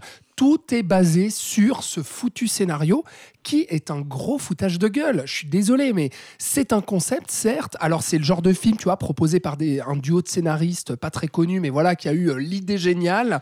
Euh, le studio le développe, ils vont chercher un yes man euh, de derrière les fagots, le metteur en scène dont j'ai oublié le nom. Et puis ensuite, on, on- on- on- on monte le film sur la base d'un casting un peu alléchant et un peu vendeur qui permet d'a- d'amener un petit budget et, potentiellement des recettes commerciales. Et en fait, ça s'arrête là. C'est-à-dire qu'il y a absolument rien qui fait sens au-delà de ce concept. Il n'y a rien qui est bien exploité. Ça va, comme tu, comme tu l'as dit, comme vous l'avez dit, de surprise en surprise, tout ça pour tenir le spectateur en haleine. Mais en fait, aucune des surprises ne fait sens, n'a de cohérence, et puis surtout est crédible. Et en fait, à la fois les réactions des personnages, les twists qui nous sont faits, et puis même rien que de base, en fait, le fait que euh, toute l'équipe de cuisine soit prête à, à- parce que c'est ça, hein, euh, euh, que l'équipe de cuisine soit prête à, à être aux ordres de ce chef-là et prête à mourir en fait pour le chef. Jamais rien n'est concret, jamais rien n'est expliqué. Euh, le, le personnage de Nicolas Hoult, mais c'est n'importe quoi, c'est risible. une gros. absurdité ce personnage. ouais. Absurdité pas possible. Tous les personnages ont des réactions absolument absurdes. et même le personnage principal, l'héroïne, qui est jouée par Anya, Anya Taylor-Joy, c'est censé être notre référent, mais en fait, c'est un de ces films qui ne nous présente pas le personnage principal et qui nous dit dès le départ, on ne sait pas vraiment qui elle est, et en fait, elle est sous une fausse identité, et ce sera aussi un des sujets de twist. Et donc, dès le départ, même, même sur ce, ce personnage-là, on construit un espèce de suspense artificiel, effectivement, tout ça pour arriver à, bah, alors on, va y arriver puisque tu l'as spoilé dès le départ, mais tout ça pour arriver au fait qu'en fait, euh, ce chef-là, il a convoqué euh, tous ces gens parce qu'à un moment dans leur vie, ils lui ont causé du tort. Donc, il a décidé de les inviter à bouffer pour les tuer. Ouais. Et voilà. Voilà. Tout, tout ça pour un, un truc aussi con. Alors, y compris un acteur euh, qui a joué dans un mauvais film qu'il a vu une fois. Et du coup, ils veulent le tuer pour ça. Ouais. Et alors, ça pourrait être un truc euh, un peu con-con euh, et un peu satirique. Et il y a un peu cet aspect-là dans le film. Mais finalement, il, y a- il, est, il est pris le cul entre deux chaises entre ce truc euh, un petit peu sale gosse, un petit peu méchant, un petit peu on va, on va trucider tout le monde, et un espèce de truc un peu pompeux où on fait un discours des classes. euh, effectivement, peut-être un discours sur l'art. le chat est en train de se faire les griffes. Mais il a bien si on raison. entend. Ouais, c'est pour ce film, tu vois. Voilà, ouais. Mm. Donc oui, Non, bah si tu veux, en fait, moi, ce qui me pose problème, c'est que c'est de la poudre aux yeux euh, en termes de mise en ça. scène, c'est de la poudre aux yeux en termes de scénario. Euh, les acteurs font ce qu'ils peuvent, mais euh, cabotinent à, à- à souhait. Et puis ensuite, la promesse de thriller horrifique un peu dérangeant avec du suspense et du malaise, mais il y a que dalle, quoi. Si c'est pour nous faire un doigt coupé en hors champ, enfin, excuse-moi, mais moi, j'avais envie de voir autre chose quand je sais que, bah voilà, comme dit Florian, ça fait un peu penser à un film de Shyamalan. On a des gens sur une île euh, cloisonnés parce que euh, il y a un chef qui veut les buter. Mais allons-y, quoi. Et ouais, lâchons les chevaux. Vu le sujet, c'est hyper. Enfin, c'est ni appétissant, c'est ni dérangeant, il- c'est froid. C'est le genre de Et- film qui m'énerve. Voilà. C'est une, une soupe, ce film. Voilà. Une soupe froide. Et Ça nous a laissé sur notre faim, donc. Oui, même, je dirais même que ça frôle l'indigestion. N'est-ce pas? Et on aurait. Moi, je m'attendais à du cannibalisme à un moment et j'ai été déçu de ça. Mais bien sûr. Voilà, Bah, ils ça, auraient c'est pu pousser vraiment le concept. Putain. Voilà. Connerie. Non, mais gros film de merde, voilà. C'est parfaite conclusion pour Ouais. ce film-là. En tout cas, il l'a pas aimé, je crois. Cadeau. Et, et malheureusement, il n'aime pas beaucoup plus le suivant. Ah merde. Ouais, c'est dommage. On va, euh, il l'a vu malheureusement. Et on va parler de Broker, Ah oui. Les, euh, les c'est quoi nos bonnes, Les- les, bonnes les étoiles? bonnes étoiles. Voilà, le nouveau film de Hirokazu Koreeda, euh, qui nous fait suivre un duo qui a monté une petite affaire en récupérant des bébés abandonnés par des parents dans des boîtes à bébés et euh, qu'il les récupère donc pour les proposer à l'adoption clandestine aux parents qui n'auraient pas les moyens de passer par la voie légale. Et ce petit trafic va être perturbé quand une jeune maman change d'avis après avoir laissé son bébé dans la boîte. Et on va embarquer tout ce petit monde dans un espèce de road trip en Corée, puisque ce coup-ci, le japonais Koreeda euh, va filmer en Corée avec des acteurs euh, coréens, notamment euh, le fameux Song Kang-ho, l'acteur fétiche de, de Bang Joon-ho. Le chat approuve. De Park Chan-wook. Et donc, on va commencer par Florian, puisque toi, je crois que tu as quand même euh, apprécié le film. Ah oui, j'ai apprécié le film. Euh, après, je vais pas crier au chef-d'œuvre. Euh, euh, comment dire Je, T'es déçu, c'est ce qu'il faut dire. je suis quand même. Ouais, c'est ça. Ne Je- force pas. Non, Pardon. hein. Mais je suis quand même T'auras ton déçu tour parce après. que, euh, bon, ayant vu euh, une majorité de la filmographie de, de, de, de Koreeda, je, je connaissais déjà son style, ses thématiques sur la famille, etc. etc. Et j'aime pas trop cette expression, mais ça arrive à tout moment de la carrière d'un cinéaste. Le moment où Koreeda fait du Koreeda. Et dans ce film, euh, dans ce film, c'est typiquement ça. J'ai l'impression que c'est un mauvais remake euh, d'une affaire de famille. Donc le- le film qui avait eu la Palme d'Or, euh, qu'il avait fait quatre ans auparavant, qui lui était exceptionnel, euh, qui était une espèce de cristallisation de toutes ces thématiques. Et là, j'ai l'impression que les thématiques sont exactement les mêmes, que euh, les nœuds narratifs sont les mêmes, avec ce risque d'être arrêté parce qu'on n'est pas légal dans ce qu'on est en train de faire, qu'on ait une famille, qu'on forme une famille euh, un peu disparate avec des gens qui viennent de partout, non pas une vraie famille, mais une famille de cœur. Euh, et que et qu'on a un intrus, enfin en tout cas quelqu'un qu'on va intégrer, donc là c'est la maman, etc.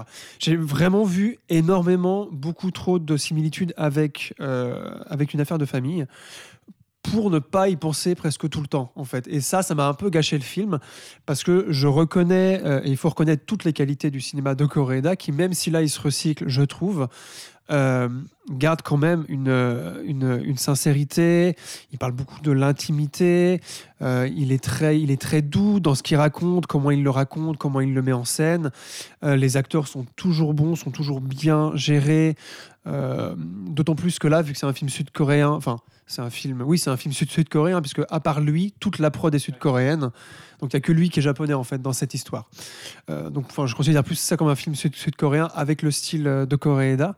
Euh, par contre, bon, Son Congo, ça fait depuis euh, JSA, voire même avant qu'on sait que c'est un énorme acteur. Je sais pas du tout son meilleur rôle. Au contraire, je trouve que c'est Non, c'est vrai que c'était pas le rôle forcément le rôle pour lui donner un prix. Non, mais c'est comme d'habitude. Cannes sont toujours à la bourre. Ils filent les, ils filent les prix 15 ans après. Ouais, euh, voilà. parce qu'il a pas eu pour Parasite, donc C'est ça, fallait lui il a filer, pas eu pour quoi. Parasite, exactement. Il joue bien, mais voilà, c'est pas exceptionnellement exceptionnel. Euh, moi, je suis plus pour le jeune là qui l'a. Exceptionnellement exceptionnel. Voilà, hein. ouais. Je suis plus pour le jeune. euh, Oui, je sais plus comment je il sais s'appelle. comment il Qui jouait dans Peninsula. Oui, Oui, et, qui jouait, et qui jouait dans le remake live de de Kim Ji-woon là de ah, de Jinro. Je sais pas si vous l'aviez vu, qui est sur, Net- Ah, non. sur Non. Netflix. Non.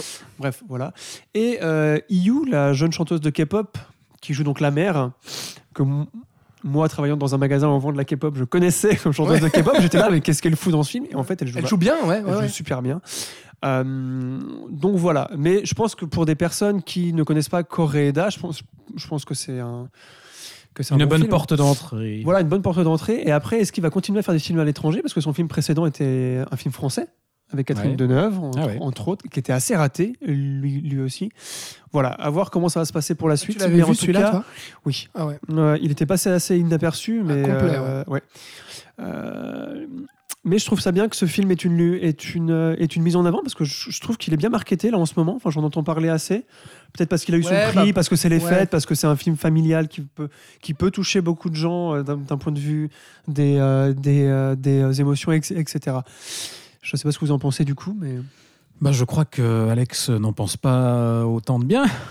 Ouais, bah. Hein Moi, je, je partage quand même. hein. Mm. Oui. Alors moi je peux pas dire que c'est une déception parce que Coréda je le connais uniquement euh, via une affaire de famille qui était un film que j'aimais plutôt c'est pas spécialement mon genre euh, de cinéma euh, fétiche mais euh, j'avais plutôt apprécié euh, l'expérience sur une affaire de famille et en fait là ce que aïe aïe aïe, le chat me grimpe dessus ça va pas ce que dit Florian est totalement juste j'ai vraiment ressenti ça après une affaire de famille, c'est-à-dire que je me suis dit euh, que c'était quasiment le même film, mais en beaucoup moins bien. Euh, dans le sens où, euh, déjà, il recycle, comme a dit Florian, toutes, euh, toutes les thématiques, donc, euh, et puis pratiquement euh, les mêmes types de en fait. personnages. Ouais, Ouais, ouais, exactement. L'histoire, les flics qui poursuivent, etc. Bon. Et en fait, moi, j'ai trouvé ça, mais franchement, deux heures et quart, mais ça m'en a paru beaucoup plus. J'ai trouvé ça terriblement long et surtout terriblement lent pour un road trip, justement. euh, malgré tout, il y a certains moments, voilà, avec des rencontres de personnages, de parents qui Oui, parce veulent du coup, ils vont aller rencontrer des parents Oui. pour essayer de leur faire adopter le bébé de, de la mère. c'est bien de le préciser. Euh, il y a deux, euh, trois scènes assez rigolotes comme ça. il y a deux, trois scènes assez où On voit rigolotes, certains parents qui essayent de louvoyer un petit oui, peu. de- oui, et puis bah moi j'aime bien ça finalement. euh.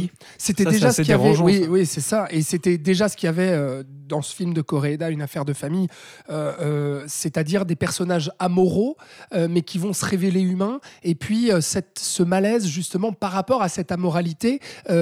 qui crée justement un décalage, un petit humour. cette euh, ces parents qui trouvent le bébé moche. Oui, enfin, il y a, il y a oui, un espèce oui. de running gag avec ça Il aussi. y a des choses sympas, mais en fait, tout prend beaucoup trop de temps. Et en fait, je me suis vraiment ennuyé. J'ai eu vraiment beaucoup de mal à rentrer dans l'histoire. Je suis même jamais rentré dedans parce que, en fait, déjà, je trouve que ça peine énormément à démarrer avant qu'on se lance vraiment dans le road trip. Je trouve que ça prend des plombes. Et puis, c'est dialogue sur dialogue sur dialogue entre les personnages. Et même les moments qui sont censés être touchants entre les deux personnages, je les trouvais presque un peu artificiels avec cette, euh, cette musique, justement. Alors, je sais pas si c'est de la musique coréenne ou quoi, mais euh, je sais pas qui est le compositeur, mais qui faisait presque un peu, euh, un peu cliché, un peu larmoyant et tout. Et donc, même ces scènes qui sont censées être touchantes, je les trouvais un peu forcées. Et donc, du coup, je n'ai vraiment pas trouvé mon compte, quoi. Et je suis vraiment resté euh, complètement à côté euh, pour ces Bah, je, raisons-là. serais, je serais le plus positif des trois parce Ah, que moi, pour le coup, ah. tu disais effectivement, en ayant vu Coréda, tout ça, moi je découvre avec euh, ce film-là, je n'ai rien vu de lui et du coup pas euh, une affaire de famille, donc j'ai pas la sensation de répétition, de doublon, etc. Et euh, ouais, j'ai été plutôt, plutôt séduit parce que je- j'ai vraiment apprécié justement sa façon de traiter ce drame-là, ce sujet-là, euh, qui pourrait être traité de façon beaucoup plus plombante et beaucoup plus sérieuse, surtout, misérabiliste, ouais. c'est ça. Là, on nous montre des situations assez hard quand même, avec ces, ces histoires d'abandon de bébé, aussi la situation de la mère euh, qui est une prostituée en fuite, euh, voilà, pour une affaire de meurtre au final. Les ça- personnages sont chargés. hein, Ouais, ouais, hein. c'est chargé, mais, mais en fait, c'est traité de manière hyper légère parce qu'ils sont, ils sont un petit peu lamentables, ces personnages, et, et un peu risibles, et on, les traite avec beaucoup d'humour, et en même temps sans jamais les juger. C'est ça que je trouve aussi appréciable, c'est qu'il n'y a pas une espèce de posture morale sur ces personnages, justement, sur leur moralité et tout ça. Et, du coup, moi, j'ai été vraiment embarqué dès le début, et, je trouve que y a, ouais, je trouve à la fois assez touchant parce que ces personnages se développent au fur et à mesure. Il y a aussi un des deux du duo euh, qui, qui subtilise les bébés, qui a aussi une histoire en lien avec euh, l'abandon, justement, puis qu'on va apprendre plus tard. Et, je trouve la façon dont il construit les personnages vraiment intéressante. Et, et je trouve que tous les personnages sont attachants et en même temps euh, assez drôles. Je suis d'accord, par contre, que c'est beaucoup trop long, deux heures et quart pour ça. Euh, ça aurait clairement pu être un petit peu resserré sur la fin. Moi, je trouve que il y a le, voilà, justement l'équilibre entre les Il y aller plus rapidement dès le début, quoi. Moi, c'est vraiment la fin qui me pose Ah, problème parce que c'est là où je trouve que l'équilibre justement entre les tons, entre la tonalité dramatique et humoristique est un peu moins, euh, moins équilibré justement parce que là, on va un peu plus dans le pathos pour le coup et on tire un peu en longueur. Donc ça, je, il, sur- il faut savoir que Koreeda est son propre monteur. Ouais, Et je pense que là, il aurait eu besoin d'un monteur externe. peut-être, ouais. Un- Qui l'aurait un aidé autre à un peu, regard, euh, ça aurait pu euh, peut-être un aider. peu euh, écrémé, quoi. Mais voilà, de- pour le reste, moi, ça m'a, bah, pour le coup, ça m'a donné envie d'en voir un peu plus de. Ah bah, tu de peux, hein, Coréda. parce que c'est mieux. Le Bah ouais. reste, c'est vraiment. ouais, ouais. Ouais, voilà. Pas tout, mais enfin. Et c'est en salle à partir du 7 décembre. Oui, ça Tout sort, à fait. euh, ouais. Voilà. Bah, du coup, si Nous, on l'a vu euh, avant tout le monde. Eh oui, on est Parce des petits privilégiés. voilà. Mais du coup, si comme moi, vous avez jamais vu un Coréda, bah, je vous encourage à le voir pour, euh, pour découvrir ça. Je pense que c'est une bonne porte d'entrée. Et si vous en avez déjà vu, bah, euh, on voit que ça peut être euh, des ressentis différents.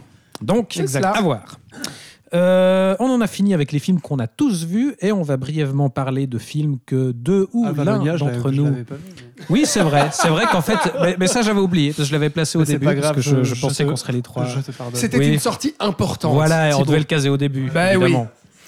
Euh, par contre, une plus petite sortie, euh, on va parler d'un d'un film suisse, une fois n'est pas coutume. Cocorico. Ah non, pardon. Non, c'est pas tout à fait. oui, plus-. Voilà, Voilà. merci Alex. Plaisir. Un film suisse et évidemment qui dit ciné- cinéma suisse dit documentaire. On va parler du premier long métrage de Elena Avdija, euh, Cascadeuse qu'il s'appelle, euh, qui nous propose un portrait croisé du coup de trois cascadeuses qui sont à différentes étapes de leur carrière. On a une jeune débutante, c'est toutes des cascadeuses, enfin on a des, des cascadeuses, deux cascadeuses françaises et une cascadeuse euh, suisse-allemande. Suisse allemande et américaine. Elle a les, Voilà. je crois qu'elle a les deux. euh, ouais. Ouais, en fait, les deux cascadeuses françaises, on a une euh, qui débute sa carrière, qui est encore en apprentissage, une euh, vieille de la vieille euh, qui là est en train de se reconvertir en régleuse, c'est-à-dire les, les personnes qui, euh, pré- enfin, qui préparent le plateau et qui, qui règlent les cascades. Et on a cette troisième cascadeuse qui est un petit peu à mi-chemin, qui est justement cette Suisse allemande qui a déjà percé à Hollywood dans le métier de cascadeuse. Elle a été cascadeuse sur Minority Report, Pirates des Westworld. Caraïbes, Westworld, et qui essaye, qui veut, elle, vraiment devenir actrice. Voilà. Mais elle, elle a envie de quitter le métier de cascadeuse pour vraiment jouer la comédie. Et du coup, on va suivre en parallèle ces trois parcours. Et, euh, et on a un film, euh, je crois que tu partages mon avis, Florian, assez, euh, assez intéressant. Non seulement parce qu'il met en avant un métier euh, bah, qui est normalement euh, gardé dans l'ombre, ça fait partie euh, de la définition du métier de, de cascadeur, et qui est en même temps intéressant parce qu'il a une approche euh, justement de genre, alors euh, évidemment dans l'air du temps, mais qui fait sens ici, puisqu'il va s'intéresser à la représentation de la violence faite aux femmes à l'écran. Oui, alors bah, comme tu dis, c'est très intéressant parce que le métier de cascadeur déjà n'est peu connu, mais de cascadeuse encore moins. Et, euh, et sur ce propos, parce que c'est vrai que J'ai jamais vu aucun docu là-dessus. hein. non, moi, Perso, ouais, non, moi non, mais même sur les cascadeurs, tout court. Enfin bref. Euh, et puisque tu parles de ce propos fém- féministe, c'est ça que j'ai trouvé euh, presque le plus réussi dans tout le film. C'est-à-dire que depuis, bah, depuis MeToo, il s'est passé de bonnes choses, plein de choses positives. Mais dans le cinéma, c'est vrai qu'on nous appuie beaucoup le discours néo-féministe. euh, et voilà, c'est très, très appuyé, c'est très peu sub- subtil. Et je trouve que justement, dans ce film-là, je crois que c'est un des premiers que j'ai vu avec, euh, avec ce discours aussi subtil, c'est-à-dire qu'elle. euh, ça n'en parle d'ailleurs que vers la fin, que dans les 20-25 dernières minutes, pour un film qui fait une heure et demie. Et c'est tellement dit avec le cœur, et c'est vraiment des questions que les cascadeuses se posent elles-mêmes dans leur métier. Donc, si tu veux, il y, a y un vrai ancrage dans, le- dans la réalité. C'est pas juste un discours comme ça. Et en fait, le, le fait de l'aborder euh, juste d'un point de vue personnel donne euh, tout le poids à ce propos sans qu'il soit trop appuyé. Je sais pas C'est si, ça, si- enfin, tu dis si que c'est abordé qu'à la moi. fin, c'est quand même le sujet du film. Ben, oui, mais je trouve que ça vient que Mais, vraiment mais c'est vrai que c'est pas appuyé. On passe les deux tiers du film quand même à découvrir le métier de cascadeur-deuse du coup, et c'est que vers la fin qu'on découvre le métier de cascadeuse, avec tout ce que ça implique. Enfin, moi j'ai trouvé que qu'on parlait que que ça aurait pu tomber dans un truc seulement féministe, mais qu'en fait ça parle aussi de ce métier-là, et surtout de ce métier-là. Et j'ai trouvé ça intéressant qu'elle arrive à jongler avec ce propos-là et cette découverte de ce métier-là. Je sais pas si tu, sais pas si t'es Ouais, non, Si moi, je, tu moi, je trouve que ce c'est vraiment l'angle dès le départ, euh, mais, mais effectivement, elle n'appuie pas le propos et c'est pour ça que ça, ça émerge petit à petit. Quoi. Voilà, c'est peut-être ça. Mais- mais en Peut-être- fait, alors peut-être qu'on l'a vécu de manière différente. Dès, mais- le départ, on aborde cette question, c'est que, bah, en temps, en temps, il vient de, de, de Non, non, mais virer ça- le chat. De, Parce que Florian C'était- se ouais. transforme en Voilà. arbre à chat depuis tout à l'heure. Voilà, vous n'avez Donc pas là, on les, l'image, on c'est les a expédiés euh, 15 mètres plus loin. Euh, non, je- ce que je trouve intéressant, c'est que justement, fatalement, en s'intéressant au métier de cascadeuse, enfin, on aborde assez vite le, le- la problématique que, en tant que femme cascadeuse, ben, elles vont se retrouver à jouer plus, plus souvent des situations de violence conjugale, ou enfin, plus souvent à recevoir des coups qu'à en donner. Quoi, En, en fait, gros. à parler de la représentation de la femme au cinéma, c'est ça. en gros. Et c'est vrai que des quelques extraits qu'on a et des quelques expériences euh, qui nous sont montrées sur les, sur les tournages in situ, c'est vrai que c'est majoritairement ça. quoi. T'as C'est des genre de la violence témoignages conjugale, ouais, comme de- tu viens de dire. d'une cascadeuse qui dit euh, bah, Moi, en, en m'engageant dans le métier, euh, j'espérais devenir une super-héroïne Ouais, et- euh, et, qui la euh, bagarre, envoyer des, des gens, coups dans euh. tous les coups. Et ben, en fait, c'est moi qui les reçois, les En fait, coups. je me fais que taper et puis euh, je pleure et je veux rester À avec part ça, le ça a l'air vraiment intéressant. Mais Ça a l'air, euh, ouais. on, on voit ça où? Alors ça Au cinéma, monsieur Au cinéma. Ah dans, dans très peu de salles, mais. Il passe, euh, il passe encore au cinéma à Lose tout le mois de décembre. À Lausanne, oui. À Lausanne, pardon. Et il est au Grutli à Genève. D'accord. Ah, je- j'ai pas du tout entendu parler Non, c'est une petite sortie. Ouais. euh. Déjà, c'est un film suisse, d'une. Oui. Et de deux, c'est un doc. Ouais. Donc tu vois. ouais, Dune, ouais, c'est un film américain, par contre. J'allais la faire, mais j'ai 2, pas osé. En plus, euh, Ouais. Bon, bah, Et à autre- voir euh, si ça. à voir. Et cinéma, autre point ouais. positif sur lequel je voulais, je voulais rev- rev- revenir, c'est qu'on a assisté, je crois surtout depuis l'avènement de Netflix et des documentaires américains qu'il y a sur cette plateforme, à euh, une narration euh, fictionnelle du documentaire. C'est- C'est-à-dire que plus je voyais de documentaires et plus je me rendais compte qu'il y avait vraiment un début, un élément déclencheur, un élément du milieu euh, nœud narratif et une fin, Ouais. une conclusion On avec une assume de raconter une histoire. Voilà, vraiment. Et là, ce que je trouve super intéressant, c'est qu'on est plus dans la réalité des choses, on est plus dans les tranches de vie.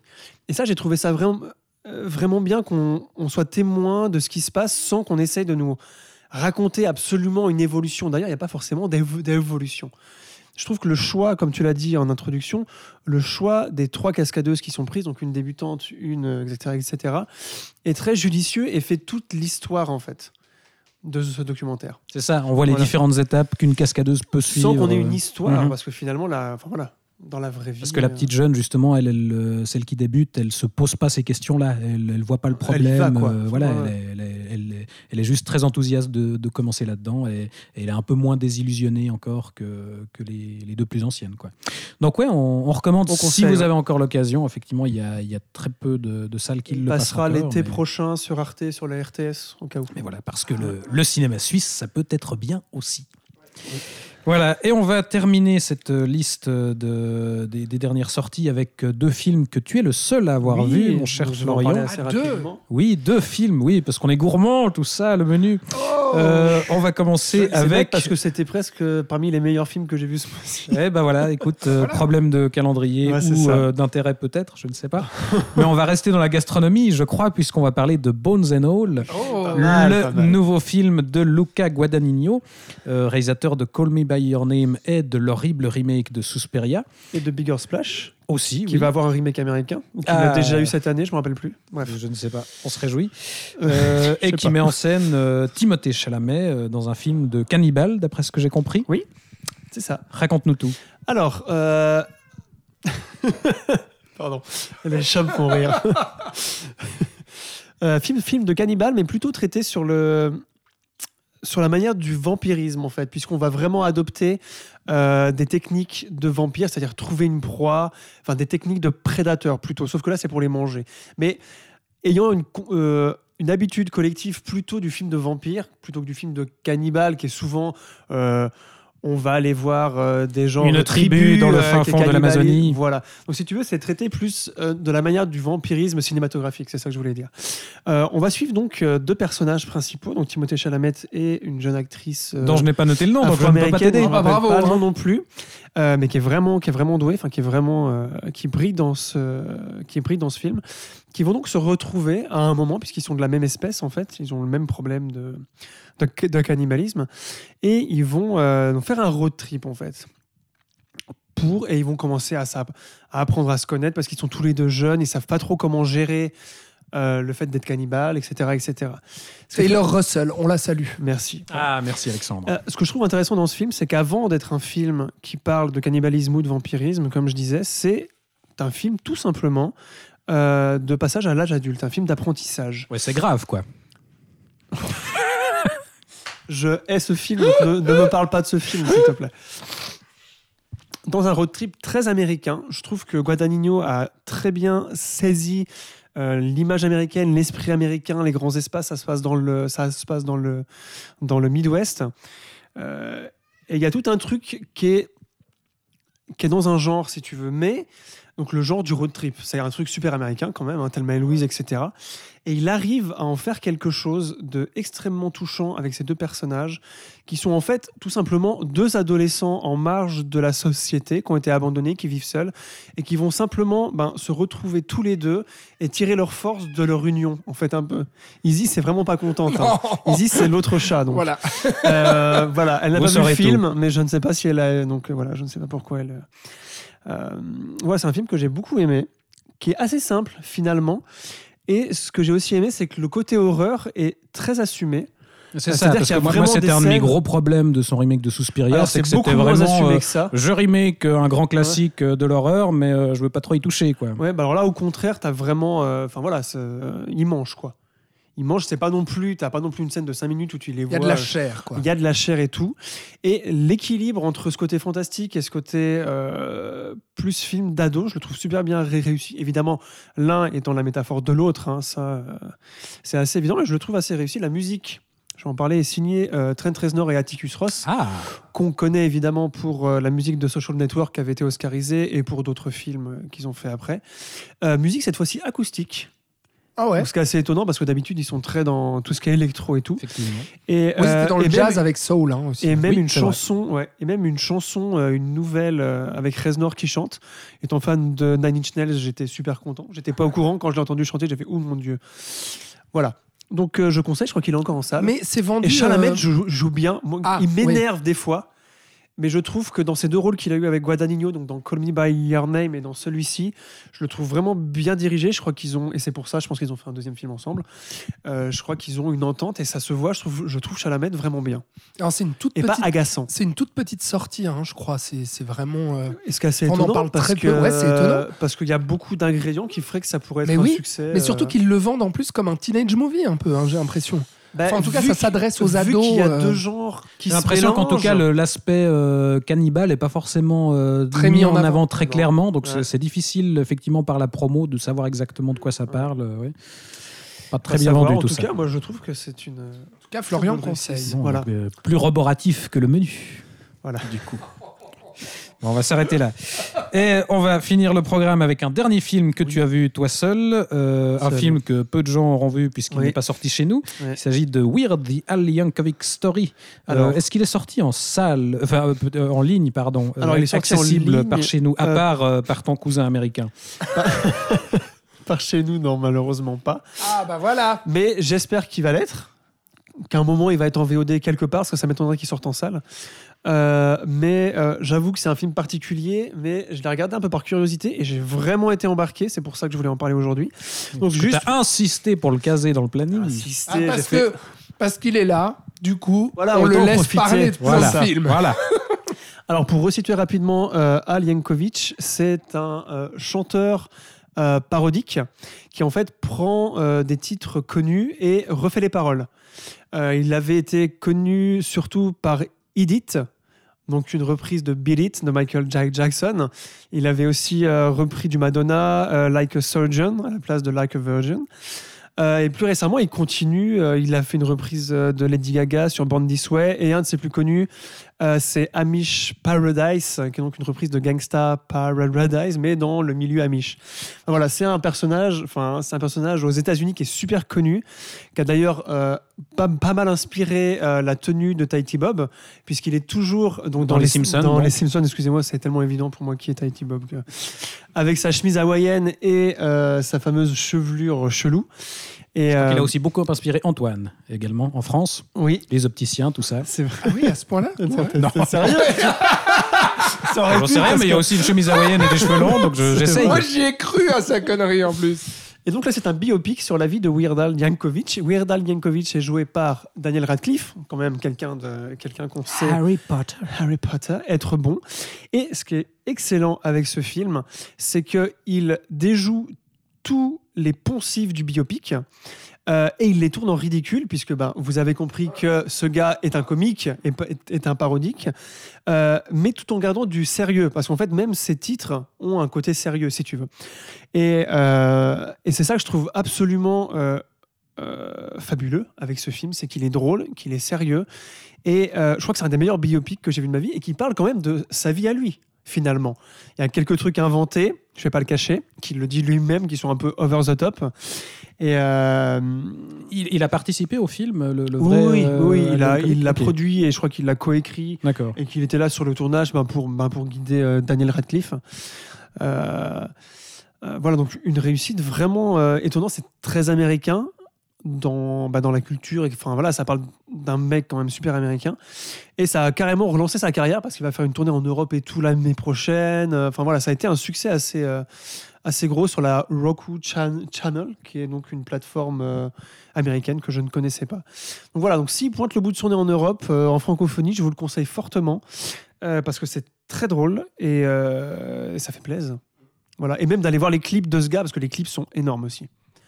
Voilà, petit C'est coup de noté. cœur Bah, très fin. bien, une, une bien belle façon de, de terminer ce petit tour de, de l'actualité. Et on va terminer le présent. Tout le monde... Oula, le, le chat a, a failli embarquer Thibaut mon micro. devient l'arbre à chat. Ouais, c'est ça. Avant Je- c'était Alex, hein, il y a genre un quart d'heure, 20, 20 minutes. On aurait dû filmer J'ai cette j'ai actuellement quoi. un chat levé sur, euh, sur mon ventre. On aurait dû C'est- faire un live Twitch. Ah oui, alors là, je pense qu'on aurait euh, eu des milliards de vues. Oui. Mais donc, on a fini pour le présent, on va retourner dans le passé, puisque comme à chaque épisode, On fait J'aimerais bien garder ce jingle. hein, hein, J'ai beaucoup apprécié. Ouais. chaque épisode, on, on fait donc, euh, on termine donc l'émission par les coups de cœur du passé. Et puisque ça fait un moment que tu n'as pas pu parler, Alexandre, on va commencer Oh, par si toi. peu. Bon, écoute, Toujours ça la fait gueule comme- ouverte, moi. Oui, mais ça fait quand même trois films que t'as pas vus et, Ah oui, c'est vrai. et qu'on blablate. Ah oui, c'est pas faux. Donc toi, ce coup-ci, tu, nous, tu voulais nous parler d'un certain David Lynch. Oui. C'est qui ça, David Lynch? Vas-y, Euh, David explique. Lynch. Mais qui est David Lynch? Euh, Non, alors. pas confondre avec David J'aimerais Fincher. parler, puisque je- j'en j'en avais touché un mot euh, le mois passé, parce que, tu- j'étais je crois que tu es allé au Festival au Lumière Festival à Lyon. Lumière Ah, à c'est Lyon. ça. Oui, absolument. Voilà. C'est mais c'est là que t'as vu Pinocchio, du coup? Oui, Ah, tout à fait. Et c'est là aussi où j'ai revu, mais cette fois-ci sur grand écran, Lost Highway de David Lynch, donc euh, son chef-d'œuvre, en tout cas certainement euh, son film le plus connu, je pense, avec Mulholland Drive peut-être. Elephant Man. Elephant Man, oui. Enfin voilà, donc Lost Highway sorti en 1997. Euh, pourquoi j'en Produit par parle Bouygues. Pardon, mais ça me fait rire à chaque fois. Ah bon? Ouais, voilà. Ah voilà. Et pourquoi j'en parle? Au-delà du fait que eh bien, j'ai eu la chance de revoir ce, ce chef-d'œuvre, c'est parce qu'il sort. Moi, j'ai vu justement la copie restaurée qui va sortir eh bien, en salle française ce 7 décembre. Et du coup, ce qui présage potentiellement d'une sortie Blu-ray euh, très prochaine, peut-être un joli coffret euh, chez Potemkin. Il faut, Voilà. savoir que, il faut savoir que ça fait déjà 2-3 ans que euh, plusieurs films de Lynch sont remasterisés Ah. en 4K. On avait eu Mulholland Drive il y a un an ou deux, Elephant Ah ouais. Man juste avant, Eraserhead aussi. Enfin voilà, donc c'est vraiment. totale, quoi. Il y a une espèce de. Et Blue Velvet, je crois d'ailleurs, après, qu'il soit- je suis pas sûr qu'il soit sorti ici, Mm. mais euh, il y, a, il y a toute une espèce de politique de revisite du cinéma de Lynch, et Ouais. c'est une très bonne chose, puisqu'il a annoncé qu'il y a quelques années qu'après Inland Empire, il faisait plus de long. Ah bah voilà. Mais alors rappelle-nous, Alexandre, Alors oui, je rappelle, Highway, qu'est-ce de que quoi ça parle Qu'est-ce que c'est Qu'est-ce que c'est? Pourquoi j'aime ça? Ils l'ont retrouvé, cette Euh, putain d'autoroute ou- Je ne sais pas. Alors Lost Highway, bah, on suit euh, un saxophoniste, c'est euh, Bill Pullman, euh, qui est un peu dépressif, le monsieur, qui vit avec sa femme Patricia Arquette, qui est une femme vénéneuse, un peu figure comme ça du, film noir. Et d'ailleurs, Lost Highway est une relecture du film noir, puisque d'emblée, eh bien, on nous livre une expérience sensorielle que je trouve assez hallucinante. Pour la petite anecdote, c'est vrai que eh bien, euh, un monsieur au Festival Lumière, dont j'ai oublié le nom, a présenté le film en disant, et j'ai trouvé ça assez juste. euh, Jean-Baptiste Toré, sûrement, non Laissez... Non, c'était pas lui. Euh, laissez... Enfin, laissez-vous aller. euh, N'essayez pas, en fait. ah, il, parlait à ceux qui découvraient le film euh, en disant, euh, bah, n'essayez pas en fait de comprendre le pourquoi du comment et d'essayer Ah, mais de c'était chercher. Christopher Nolan. Elle est excellente. Bravo Thibaut. Non mais n'essayez pas de comprendre le pourquoi du comment et de chercher euh, euh, à chaque fois des, liens entre euh, les différentes histoires ou autres. Laissez-vous porter. Et effectivement, c'est vrai que c'est une vraie expérience sensorielle dès le début parce qu'il y a cette lenteur, cette moiteur dans les clubs de jazz et puis surtout ce suspense autour d'une fameuse cassette VHS que ce couple reçoit à la maison et qui, au moment de la passer dans le magnétoscope, il réalise que eh bien, c'est quelqu'un qui s'est introduit chez eux et qui les a filmés en train de dormir, euh, etc. Euh, donc euh, là se crée le malaise et moi je trouve que le film est ultra malaisant dès le départ et il joue justement, je parlais de film noir, mais là on est clairement dans le home invasion aussi, euh, de manière ultra à la fois mystérieuse et euh, je trouve effrayante. Il y a, l'une des répliques les plus flippantes de l'histoire du cinéma. Oui, absolument. Avec l'homme mystérieux. Avec l'homme à la caméra, ouais. Ouais, le fameux homme à la caméra qui, qui rencontre eh bien, notre saxophoniste euh, lors d'une soirée et qui lui dit eh bien, euh, Je suis chez vous, appelez-moi. Il lui tend le téléphone. Et effectivement, quand Bill Pullman met le téléphone à l'oreille, eh bien, il entend la voix du même homme qui, est, en face de lui, ouais. et qui ne bouge pas les lèvres. Donc c'est vrai que voilà, il y, y a ce côté-là assez fort en termes musical et sonore aussi. Je trouve que très ça très crée le encore, malaise. hein, Ouais, effectivement. fait euh, la compile. Et Tout tout à ça, fait. ouais. Et donc on est dans cet esprit euh, euh, un peu psychédélique, euh, justement propre euh, à David Lynch. Et, et moi, c'est un film que j'adore et que j'ai adoré revoir. Parce que euh, on a au-delà de cet aspect, euh, parce que oui, pardon, il faut que je le dise quand même, c'est qu'à un moment donné, ce, me- saxophoniste rêve. A, euh, va être il y a en- une deuxième partie. voilà, c'est ça. C'est oui, je vais je vais zapper, je pense le résumé. On va dire qu'il y a une deuxième partie avec un nouveau personnage. On va quitter notre saxophoniste pour arriver chez un garagiste. Et là, le garagiste rencontre eh bien la même actrice, mais cette fois-ci, elle est blonde. Blonde. Voilà, après avoir été brune, donc le film noir, tout ça. Et euh, je trouve qu'on passe. euh, David Lynch arrive à jouer justement avec les attentes du spectateur et avec nos sens et à nous déstabiliser et aussi à nous emmener d'un film, d'un genre cinématographique à un autre. Parce que je parlais du Home Invasion, mais après, on a euh, le, le thriller, on a même le polar, on a même le, le- la comédie mafieuse à un moment donné avec euh, cet acteur dont j'ai oublié le nom, mais qui joue ce fameux Dick, Dick. Laurent. Dick Lo- parce que le film commence en disant Dick Laurent is dead. Voilà, le fameux Dick Laurent, c'est le grand mafieux qui est extravagant et tout. Et puis après, on tombe dans le, le thriller érotique euh, presque euh, porn et malaisant avec de la musique métal, du Marilyn Manson, du Rammstein et cet aspect psychédélique aussi.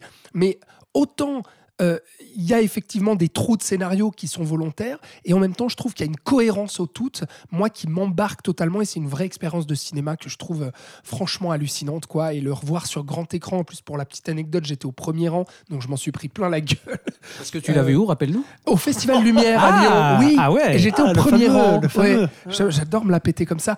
Euh, non, mais enfin, je sais pas. Vous aimez ce film aussi? Je, je- j'imagine. Ouais, non, c'est vraiment une de ces expériences euh, lynchiennes euh, où tu es embarqué dans un truc, c'est hypnotique au départ, c'est de plus en plus malaisant, c'est déstabilisant parce qu'il y a ce switch au milieu. Et, et ouais, c'est hyper stimulant comme film. Moi, je, c'est vraiment un, un des Lynch que je préfère. Chef d'œuvre. Bah moi, c'est mon Lynch préféré, mais j'ai pas tout vu de Lynch. Il me manque euh, ses premiers films. Florian, Lynch, exemple. toi t'aimes bien oui Ça non, va. Blue Ouais. Velvet, j'adore, ouais. Ça va. C'est mon préféré. oui, bon, alors voilà, Non, on va rigole. préciser. Florian est un fan absolu, de de- David Lynch. Évidemment. Euh, oui, donc oui, Lost Highway, c'était mon film préféré pendant un temps, mais maintenant, j'ai dû, maintenant, je vois plus le, toute sa filmographie comme un tout en fait. Tu parlais des genres cinématographiques avant. Euh, il faut savoir que une des motivations principales de Lynch, c'est de questionner le cinéma, son industrie en tout cas. Et donc, qu'il y ait plusieurs genres qu'on retrouve. bah, Enfin, quand tu vois Mulholland Drive, c'est une évidence. Quand tu vois Twin Peaks, tu sais que c'est une analyse euh, de la série télé et pas du cinéma du coup. Mais, euh, mais voilà. Et donc, euh, moi, bah, j'ai hâte. Du coup, j'aimerais bien qu'il sorte en Suisse. Ou au pire, je verrai quand le Blu-ray sortira. Je pense qu'il va Euh, falloir attendre le Blu-ray pour la Suisse. ouais. Ouais, ouais. Mais euh, non, non, Lost Highway, ça a été un choc quand j'étais adolescent et quand j'ai découvert. Je crois que c'est le premier Lynch que j'ai vu. Il y avait peut-être d'une avant, mais j'étais pas conscient que c'était Lynch. Euh, toujours pas aujourd'hui d'ailleurs. Et lui non plus. Euh, mais voilà, non, non, Lost Highway, pour ceux, pour ceux et celles qui nous écoutent, c'est vraiment un must-see. C'est vraiment un classique du cinéma américain, vraiment. Et puis le, vraiment, voilà, le meilleur Lynch. Allez. Allez, c'est dit. Et alors moi, je vais vous conseiller tout autre chose, mais aussi d'un cinéaste cher à mon cœur, qui est Joe Dante, puisque je vais vous parler de Explorers, euh, film réalisé en 1985. Donc, Joe- Rappelle-nous juste Joe Dante. Joe ouais. Dante, le réalisateur de, de Gremlins, évidemment, euh, de qu'est-ce que Small Soldiers, qu'est-ce qu'il faut citer encore, le premier Piranha, euh, Panique à euh, Florida voilà, Beach. Hurlement, euh, voilà, donc euh, très grand cinéaste, un grand copain de, de Spielberg et, et qui s'est fait connaître justement en réalisant des, des films sous influence. Enfin voilà, c'est un Ah, Produit par Spielberg aussi. produit par Spielberg, mais voilà, il est sorti de, enfin c'est, l'école Roger Corman, mais mais voilà, et, et il a toujours su justement faire des, des divertissements à la fois de tout public, mais avec un espèce d'esprit de, de sale gosse, justement un petit peu plus un petit peu plus rentre dans l'art qu'un Spielberg justement, et, et c'est ça que je trouve hyper intéressant chez ce cinéaste, c'est que c'est un un vrai geek quoi, Euh, c'est vraiment un, de ces gamins euh, qui a grandi en allant au cinéma euh, tous les week-ends. C'est ce qui met en scène d'ailleurs dans son, dans son film Panic à Florida Beach, qui est un, un très chouette film à voir justement pour, pour cet aspect-là. Et, euh, et qui a justement un esprit déconneur sans, qui peut être à la fois méchant mais qui est jamais cynique et qui, euh, qui du coup est quelqu'un de très attachant et que, que j'aime beaucoup. Et là, j'avais jamais vu justement un de ces films qui est Explorers, qui est en gros son E.T. pour euh, continuer le parallèle avec, avec Spielberg, puisqu'il va mettre en scène un, trio de gamins dans une petite banlieue pavillonnaire qui va partir à la rencontre d'une vie extraterrestre qui croit avoir détecté, puisque un des trois gamins euh, a des espèces de visions en rêve euh, qui, voilà, qui le rapprochent de plus en plus d'un contact extraterrestre. Ce héros, euh, il est incarné par un tout jeune Ethan Hawke, euh, ouais, ouais, dans un de ses tout premiers rôles, si ce n'est le premier. C'est quoi le titre français? C'est C'est Explorers Explorers, ouais. Ah. Ouais, non, jamais entendu parler de bah, c'est ça, c'est pas son film le plus connu, mais Ouais. c'est- un film euh, justement qui est assez emblématique de, de ce qu'est le cinéma de Joe Dante. Donc on a ce héros incarné par Ethan Hawke qui est un, bah, qui est un peu Joe Dante, c'est un geek euh, fan de science-fiction et qui justement rêve de rencontrer des extraterrestres euh, un jour. Son meilleur pote, c'est un petit génie à lunettes passionné de science qui est incarné lui aussi par une star, mais qu'on s'attendrait pas à voir dans ce rôle-là, c'est River Phoenix. Là aussi un tout gamin euh, River Phoenix euh, qui joue un petit geek, donc c'est assez rigolo parce que ce sera pas du tout euh, la suite euh, de sa carrière. Et un troisième gamin, malheureusement j'ai oublié le rôle de l'acteur, mais il est un peu, un peu moins connu, qui lui est un, gamin un peu en difficulté parce qu'il a un père alcoolique et voilà. Et du coup les trois vont se lancer dans une, vont partir à l'aventure pour bah, rencontrer les aliens. Et on retrouve dès le départ, je trouve le talent de Joe Dante qu'on a aussi dans les Gremlins, qu'on a aussi dans Panic à Florida Beach, pour euh, créer des personnages immédiatement attachants, euh, qui sont des archétypes, mais qui sont jamais euh, caricaturaux, qui sont drôles sans être forceurs, sans que ce soit outrancier. Et, et comme E.T., euh, là aussi, le parallèle me paraît intéressant, c'est que c'est un film très personnel, parce que Joe Dante va, euh, comme Spielberg dans E.T., parler de son enfance, euh, de, de son rapport euh, bah, justement à la science-fiction. Là, il ose, contrairement à E.T., bah, alors voilà, c'est deux projets différents à ce niveau-là, pas pour reprocher ça à Spielberg, mais lui, il va aller dans une science-fiction beaucoup plus débridée, où on va finir par rencontrer des extraterrestres sans trop en révéler, mais où là, c'est, on est dans toute autre chose que le petit alien de, de E.T. Et avec ce film, Dante, il va surtout parler de son rapport à la culture populaire, parce que, alors, à la fois à travers son héros fan de science-fiction, mais aussi à travers justement ces aliens qu'on va finir par rencontrer et par euh, leur façon euh, de communiquer, puisque euh, bah, je ne vais pas dévoiler au cas où, pas, griller, griller tout ça, parce qu'il y a une jolie surprise à ce niveau-là, mais dans la façon d'échanger entre les extraterrestres et les gamins, ben, Dante parle très clairement de la pop culture, de, voilà, de comment ça peut être des références communes, etc.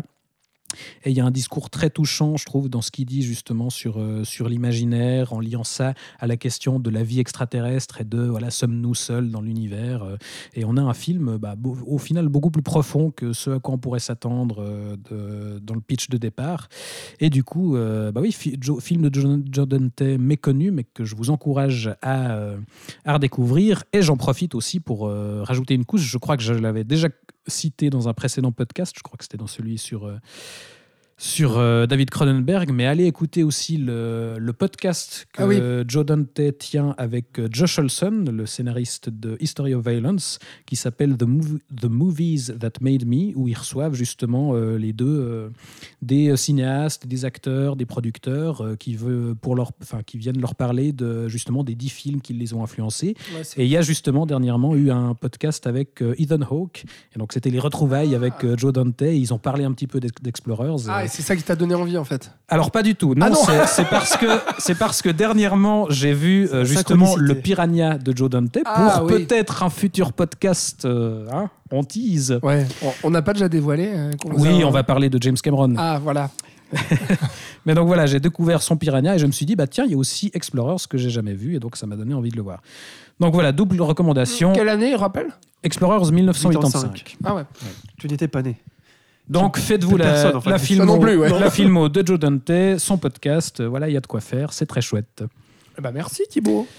Du coup, oui, euh, aucun, de vous, du- n'a- aucun de vous deux n'a vu Explorers. Non, euh, mais Joe Dante, vous Ah, mais êtes plutôt client mais, mais moi, je connais mal, quoi. À part, Grem- à part Gremlins. euh, Ah ouais. Ah, Panic à Florida Hurlement, Beach, Non, j'ai rien vu de lui, quoi. Ah, bah, Non, faut que je vois. Faut que je C'est vois. à voir. Small So- ah si, Small Soldier, mais euh, pff, Il j'étais- n'avait pas fait. euh, ça remonte à trop longtemps. Un quoi. film assez récent. Les Looney Tunes passent à l'action. Putain. ça, ça, c'est- mais je l'ai vu, celui-là en plus. Ah, bah, Non. Je rigole pas, je l'ai vu. Non, mais un, euh, Oui, oui, il a- euh, il en a fait encore, Time dans un lycée. Hmm, Je sais pas. lui qui a si- fait. Si, si. Non, c'est, il a fait Burying the Ex en tout dernier, je crois. Ok. Mais je sais plus. Je confonds avec un autre. Peut-être. Ouais. ouais, je sais plus. Bref. Écoute, je ne sais pas. Enfin bref, voilà C'est la à- petite reco. parler. C'est à toi de parler et, et toi, tu vas nous recommander. que- Ah oui, tu, tu as des idées de cadeaux pour J'ai Noël. des idées cadeaux pour Noël. Ah. Petit encart, euh, idées cadeaux euh, dans le saloon. Acheter des calendriers On va japonais. finir par ça. Euh, non, euh, Acheter des mangas. deux coffrets. Des albums euh, de K-pop. Des coffrets DVD Blu-ray que je ne vends pas dans mon magasin, donc arrêtez. Euh, qui sont sortis chez dernier- ces derniers temps chez l'éditeur français Carlotta, un éditeur qu'on connaît tous ici euh, Et qu'on aime. et qu'on aime parce qu'il ressort des films du patrimoine mondial du cinéma qui sont vraiment toujours remasterisés. Avec Ils des ont super coffrets. Ils ont une ligne éditoriale, voilà, super bien. Il y a toujours des bonus intéressants, etc. Et là, ces deux derniers mois, on a eu euh, d'abord le coffret de Kinuyo Tanaka. Euh, Qui c'est voilà, je vais vous expliquer. Une réalisatrice japonais, celui-ci. réali- voilà, une réalisatrice japonaise, la deuxième réalisatrice euh, jap- japonaise, qui était d'abord connue comme étant une des plus grandes actrices de l'âge d'or du cinéma japonais, donc des années 40 aux années 60, qui a tourné évidemment avec Ozu, avec Naruse, avec Kurosawa et surtout avec euh, Kenji Mizoguchi. Euh, un des plus grands réalisateurs euh, japonais de tous les temps, euh, qui, elle était donc sa muse. Elle a vraiment fait genre euh, 12 ou 13 films avec lui et les plus importants, notamment Les Contes de la Lune vague après la pluie, je vous en ai peut-être déjà entendu parler, ou L'intendant San- Sancho, qui sont des chefs-d'œuvre de, de mise en scène. Euh, voilà, Mizoguchi, pour l'histoire, était un des trois cinéastes préférés de Tarkovsky, qui est pas non plus n'importe qui. Enfin, c'était un mec qui était voilà. Et, et Kinuyo Tanaka, en fait, on avait marre de jouer un peu euh, les rôles de femmes que les hommes euh, voulaient à cette époque-là, et a réussi à devenir ré- réalisatrice. Elle a fait six films en tout, qui sont donc réunis dans ce coffret. Donc on a l'intégrale de Kinuyo Tanaka, Tanaka réalisatrice. Euh, il y a eu toute une rétrospective à la Cinémathèque suisse et française avec ces six films, puisqu'ils ont été restaurés. Et, euh, et on a enfin le coffret, euh, le coffret DVD Blu-ray, euh, avec notamment deux films que moi j'ai trouvé vraiment exceptionnels. Maternité éternelle, où une femme qui souffre d'un cancer des seins va devoir se les faire enlever et elle va à tout prix vouloir devenir mère quand même. C'est des films des années 50, hein, au Japon, qui est donc un des pays encore aujourd'hui au bas du classement pour l'égalité homme-femme. hein. Donc voilà, c'est dire à quel point c'était moderne et, pré- et précurseur. Et un autre qui s'appelle La Nuit des femmes, qui parlait euh, de la loi instaurée par les Américains euh, après la Seconde Guerre, qui disait que la prostitution était interdite. Et donc toutes les femmes qui étaient des prostituées étaient mises dans des espèces de centres de redressement où elles apprenaient les bonnes manières et à être des bonnes femmes aimantes pour leur mari et à arrêter d'être des délinquantes. En gros, voilà. Donc, euh, il y a d'autres- films. Je vais pas en parler de tous, mais voilà, c'est acheté le vraiment. coffret, euh, donc. Enfin, tu l'as, le il coffret. est juste là-bas, là, D'accord. au-dessus du coffret euh, Jacques Tati. D'accord. Euh, Kinuyo Tanaka. Donc voilà, euh, super- enfin, voilà, moi c'est- j'ai vraiment découvert ça, moi qui suis fan de cinéma japonais en plus. Et c'est Ouais. pas des films qui durent 4h30 parce que Alex se moque souvent de moi parce que j'aime les vieux, Jamais. les vieux films C'est japonais vrai qu'encore juste avant qu'on enregistre, Non. Oui, voilà.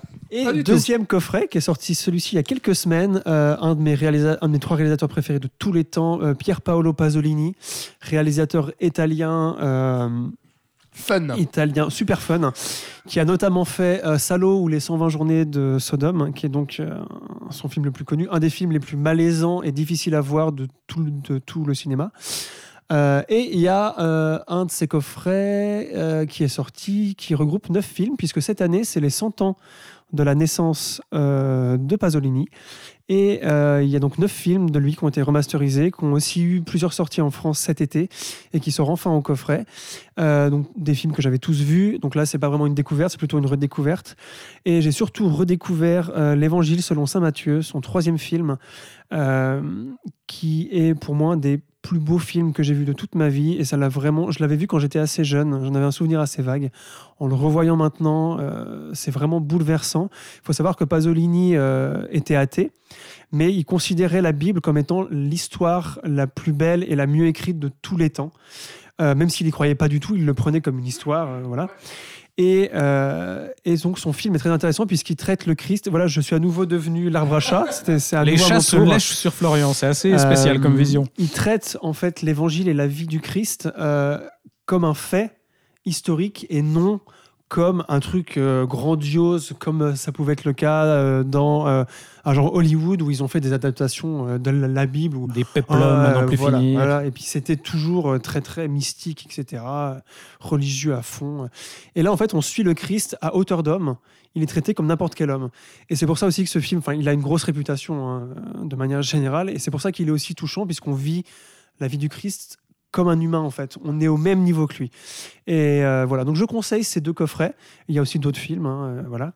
Euh, voilà. Bah, Donc, merci. merci. Carlotta, comme d'habitude. hein. Merci, Merci, Carlotta. merci Carlotta et merci Florian. Eh bien voilà de, de belles idées euh, de cadeaux à glisser sous le sapin. En tout cas, euh, avec tout ça, vous avez de belles recommandations de films à voir au cinéma, sur les plateformes, euh, d'actualité, d'anciens à rattraper. Il y a de quoi faire. Euh, merci Alex et Florian Mais merci, venus Thibaut. faire le bilan. Mais alors, je, je voulais juste dire Oui, une chose, oh là c'est là, que oui. j'allais conclure. Qu'est-ce Bah, que tu as non, encore justement, j'ai pas envie que tu conclues tout de suite parce que il y a des trucs à dire. non mais attends, c'est le dernier épisode de l'année. C'est vrai. C'est bientôt Noël. Oui. Est-ce qu'on se ferait pas un petit truc euh, C'est quoi vos films de Noël? Oh là là. Oh non, mais alors monsieur qui nous sort une, une dernière Euh, l'étrange chronique Noël de, de de Monsieur derrière Jack. les dessous les tiroirs. Voilà. là. Oui, j'ai le même que toi, je crois. évidemment. Non mais franchement, Love, vous, Love Actually vous Euh, regardez- Die Hard. non mais vous regardez quoi à Noël Sans déconner? Vous, vous regardez Euh, des films euh, de Noël? Non. Y, a-t-il des films de Noël? Non, écoute, moi Les je. Gremlins. Les Gremlins, mais oui, mais voilà, Oui, un très bon film de Ah. Noël, parce que un, un film qui se déroule pendant la période de Noël, justement, mais euh, qui justement va désinguer un petit peu ces- cet esprit de Noël et cette imagerie euh, très clinquante et propre sur elle. Donc oui, regardez les Gremlins, très bonne, euh, très bonne suggestion. Moi, c'est vrai que c'est l'étrange Noël de Monsieur Jack chaque année, je crois. Ah, ah le bruit du chat. Voilà la suggestion de. Super. Non mais toi, non, tu moi, mates pas, ça, toi? Non, non, moi j'ai pas de rituel à Noël. Souvent je travaille. Hein, vu que Parce qu'il y a des gens, c'est leur truc. Hein, c'est vraiment, euh, c'est Noël approche, c'est faut, faut faire les films de Noël, quoi. Ah ouais. Bon. Bah non. Bah moi non plus. Bah, voilà. C'était juste cette, ça. euh, Non, cette alors mauvaise bonne Des idée. bons films de Noël, puisque Ah, on en a parlé pas plus tard qu'aujourd'hui ensemble, Thibaut. Oui, c'est vrai. Paddington. Et voilà. Si vous voulez des bons films de Noël, à voir en famille avec vos petits cousins, petites cousines euh, à Noël, vous regardez ces, ce- ce- ces deux merveilleux films familiaux. Oui, euh, Paddington 1 et 2. Et c'est très chouette, c'est très drôle. Et c'était un peu passé. euh, Ouais, un peu inaperçu quand même. Enfin, c'est pas des films spécialement. euh, Oui, Ils sont oui. restés dans les annales, non? Voilà. Si Non, non, effectivement. Bon, ben voilà, c'est tout ce que Ah, je voulais bien. dire, Thibaut et Ducret. moi, j'ajouterais les Tuches 4 qui se déroulent à Noël et- aussi. Voilà. Et c'est le seul qu'on n'a pas vu des tuches. Non, c'est vrai. Pas Enfin, encore. si, tu l'as vu, Florian? Non, je l'ai raté, je suis Ah, voilà. triste. Mais Ouais. peut-être pour ce Noël. Ouais, faudra Oh. qu'on se le fasse un de ces quatre. D'ailleurs, on se ferait pas ce film ce soir, les tuches Allez, 4 c'est vendu. Et Bah, du coup, on va conclure et se lancer Oui. les Tuches 4. Merci Alexandre et Florian merde. d'être venus faire le bilan du mois de novembre en décembre. C'est Ouais. toujours perturbant, on est toujours décalé. Et joyeux Noël, Thibaut. Et joyeux Noël, Alexandre. Et joyeux Noël, Florian. Joyeux Merci Noël. et bonne année. Joyeux Noël, Florian. Bonne année. Bonne année. Et joyeux Noël à vous qui Pensez nous au écoutez. Christ. Et, à- et puis à Pierre Pasolini. Et attends, parce que je dis joyeux Noël et bonne année. Quoi mais, encore bah, On va se retrouver encore en décembre. Oui, c'est vrai. Bah oui. Ah, Bah oui, eh, on l'a dit. S'il te Oui, c'est vrai qu'on se dit déjà joyeux Bah Noël, bonne oui, année. Mais bah non, évidemment que notre prochain rendez-vous, alors a a priori pas sûr qu'il y ait une émission en janvier, mais en tout cas, avant ça, il y aura une émission spéciale tout bientôt consacrée à James Cameron pour préparer le terrain à Avatar 2. Évidemment qu'on parlera aussi d'Avatar 2 parce que euh, il faut parler de bons films aussi de temps en temps. Oui, exactement. A priori. Oui. On ne sait pas encore, On a mais- très très hâte de, de vous faire écouter ce format carrière sur James Cameron. Voilà. On se réjouit. Voilà, le rendez-vous est donné. Euh, merci de nous avoir écoutés. Euh, Dans l'immédiat, vous pouvez. Au revoir les chats. Au revoir les chats. Voilà. C'était le mot de la fin. N'hésitez pas à commenter et partager cet épisode. On se retrouve dans un prochain. À bientôt. Ciao, ciao. Joyeux Noël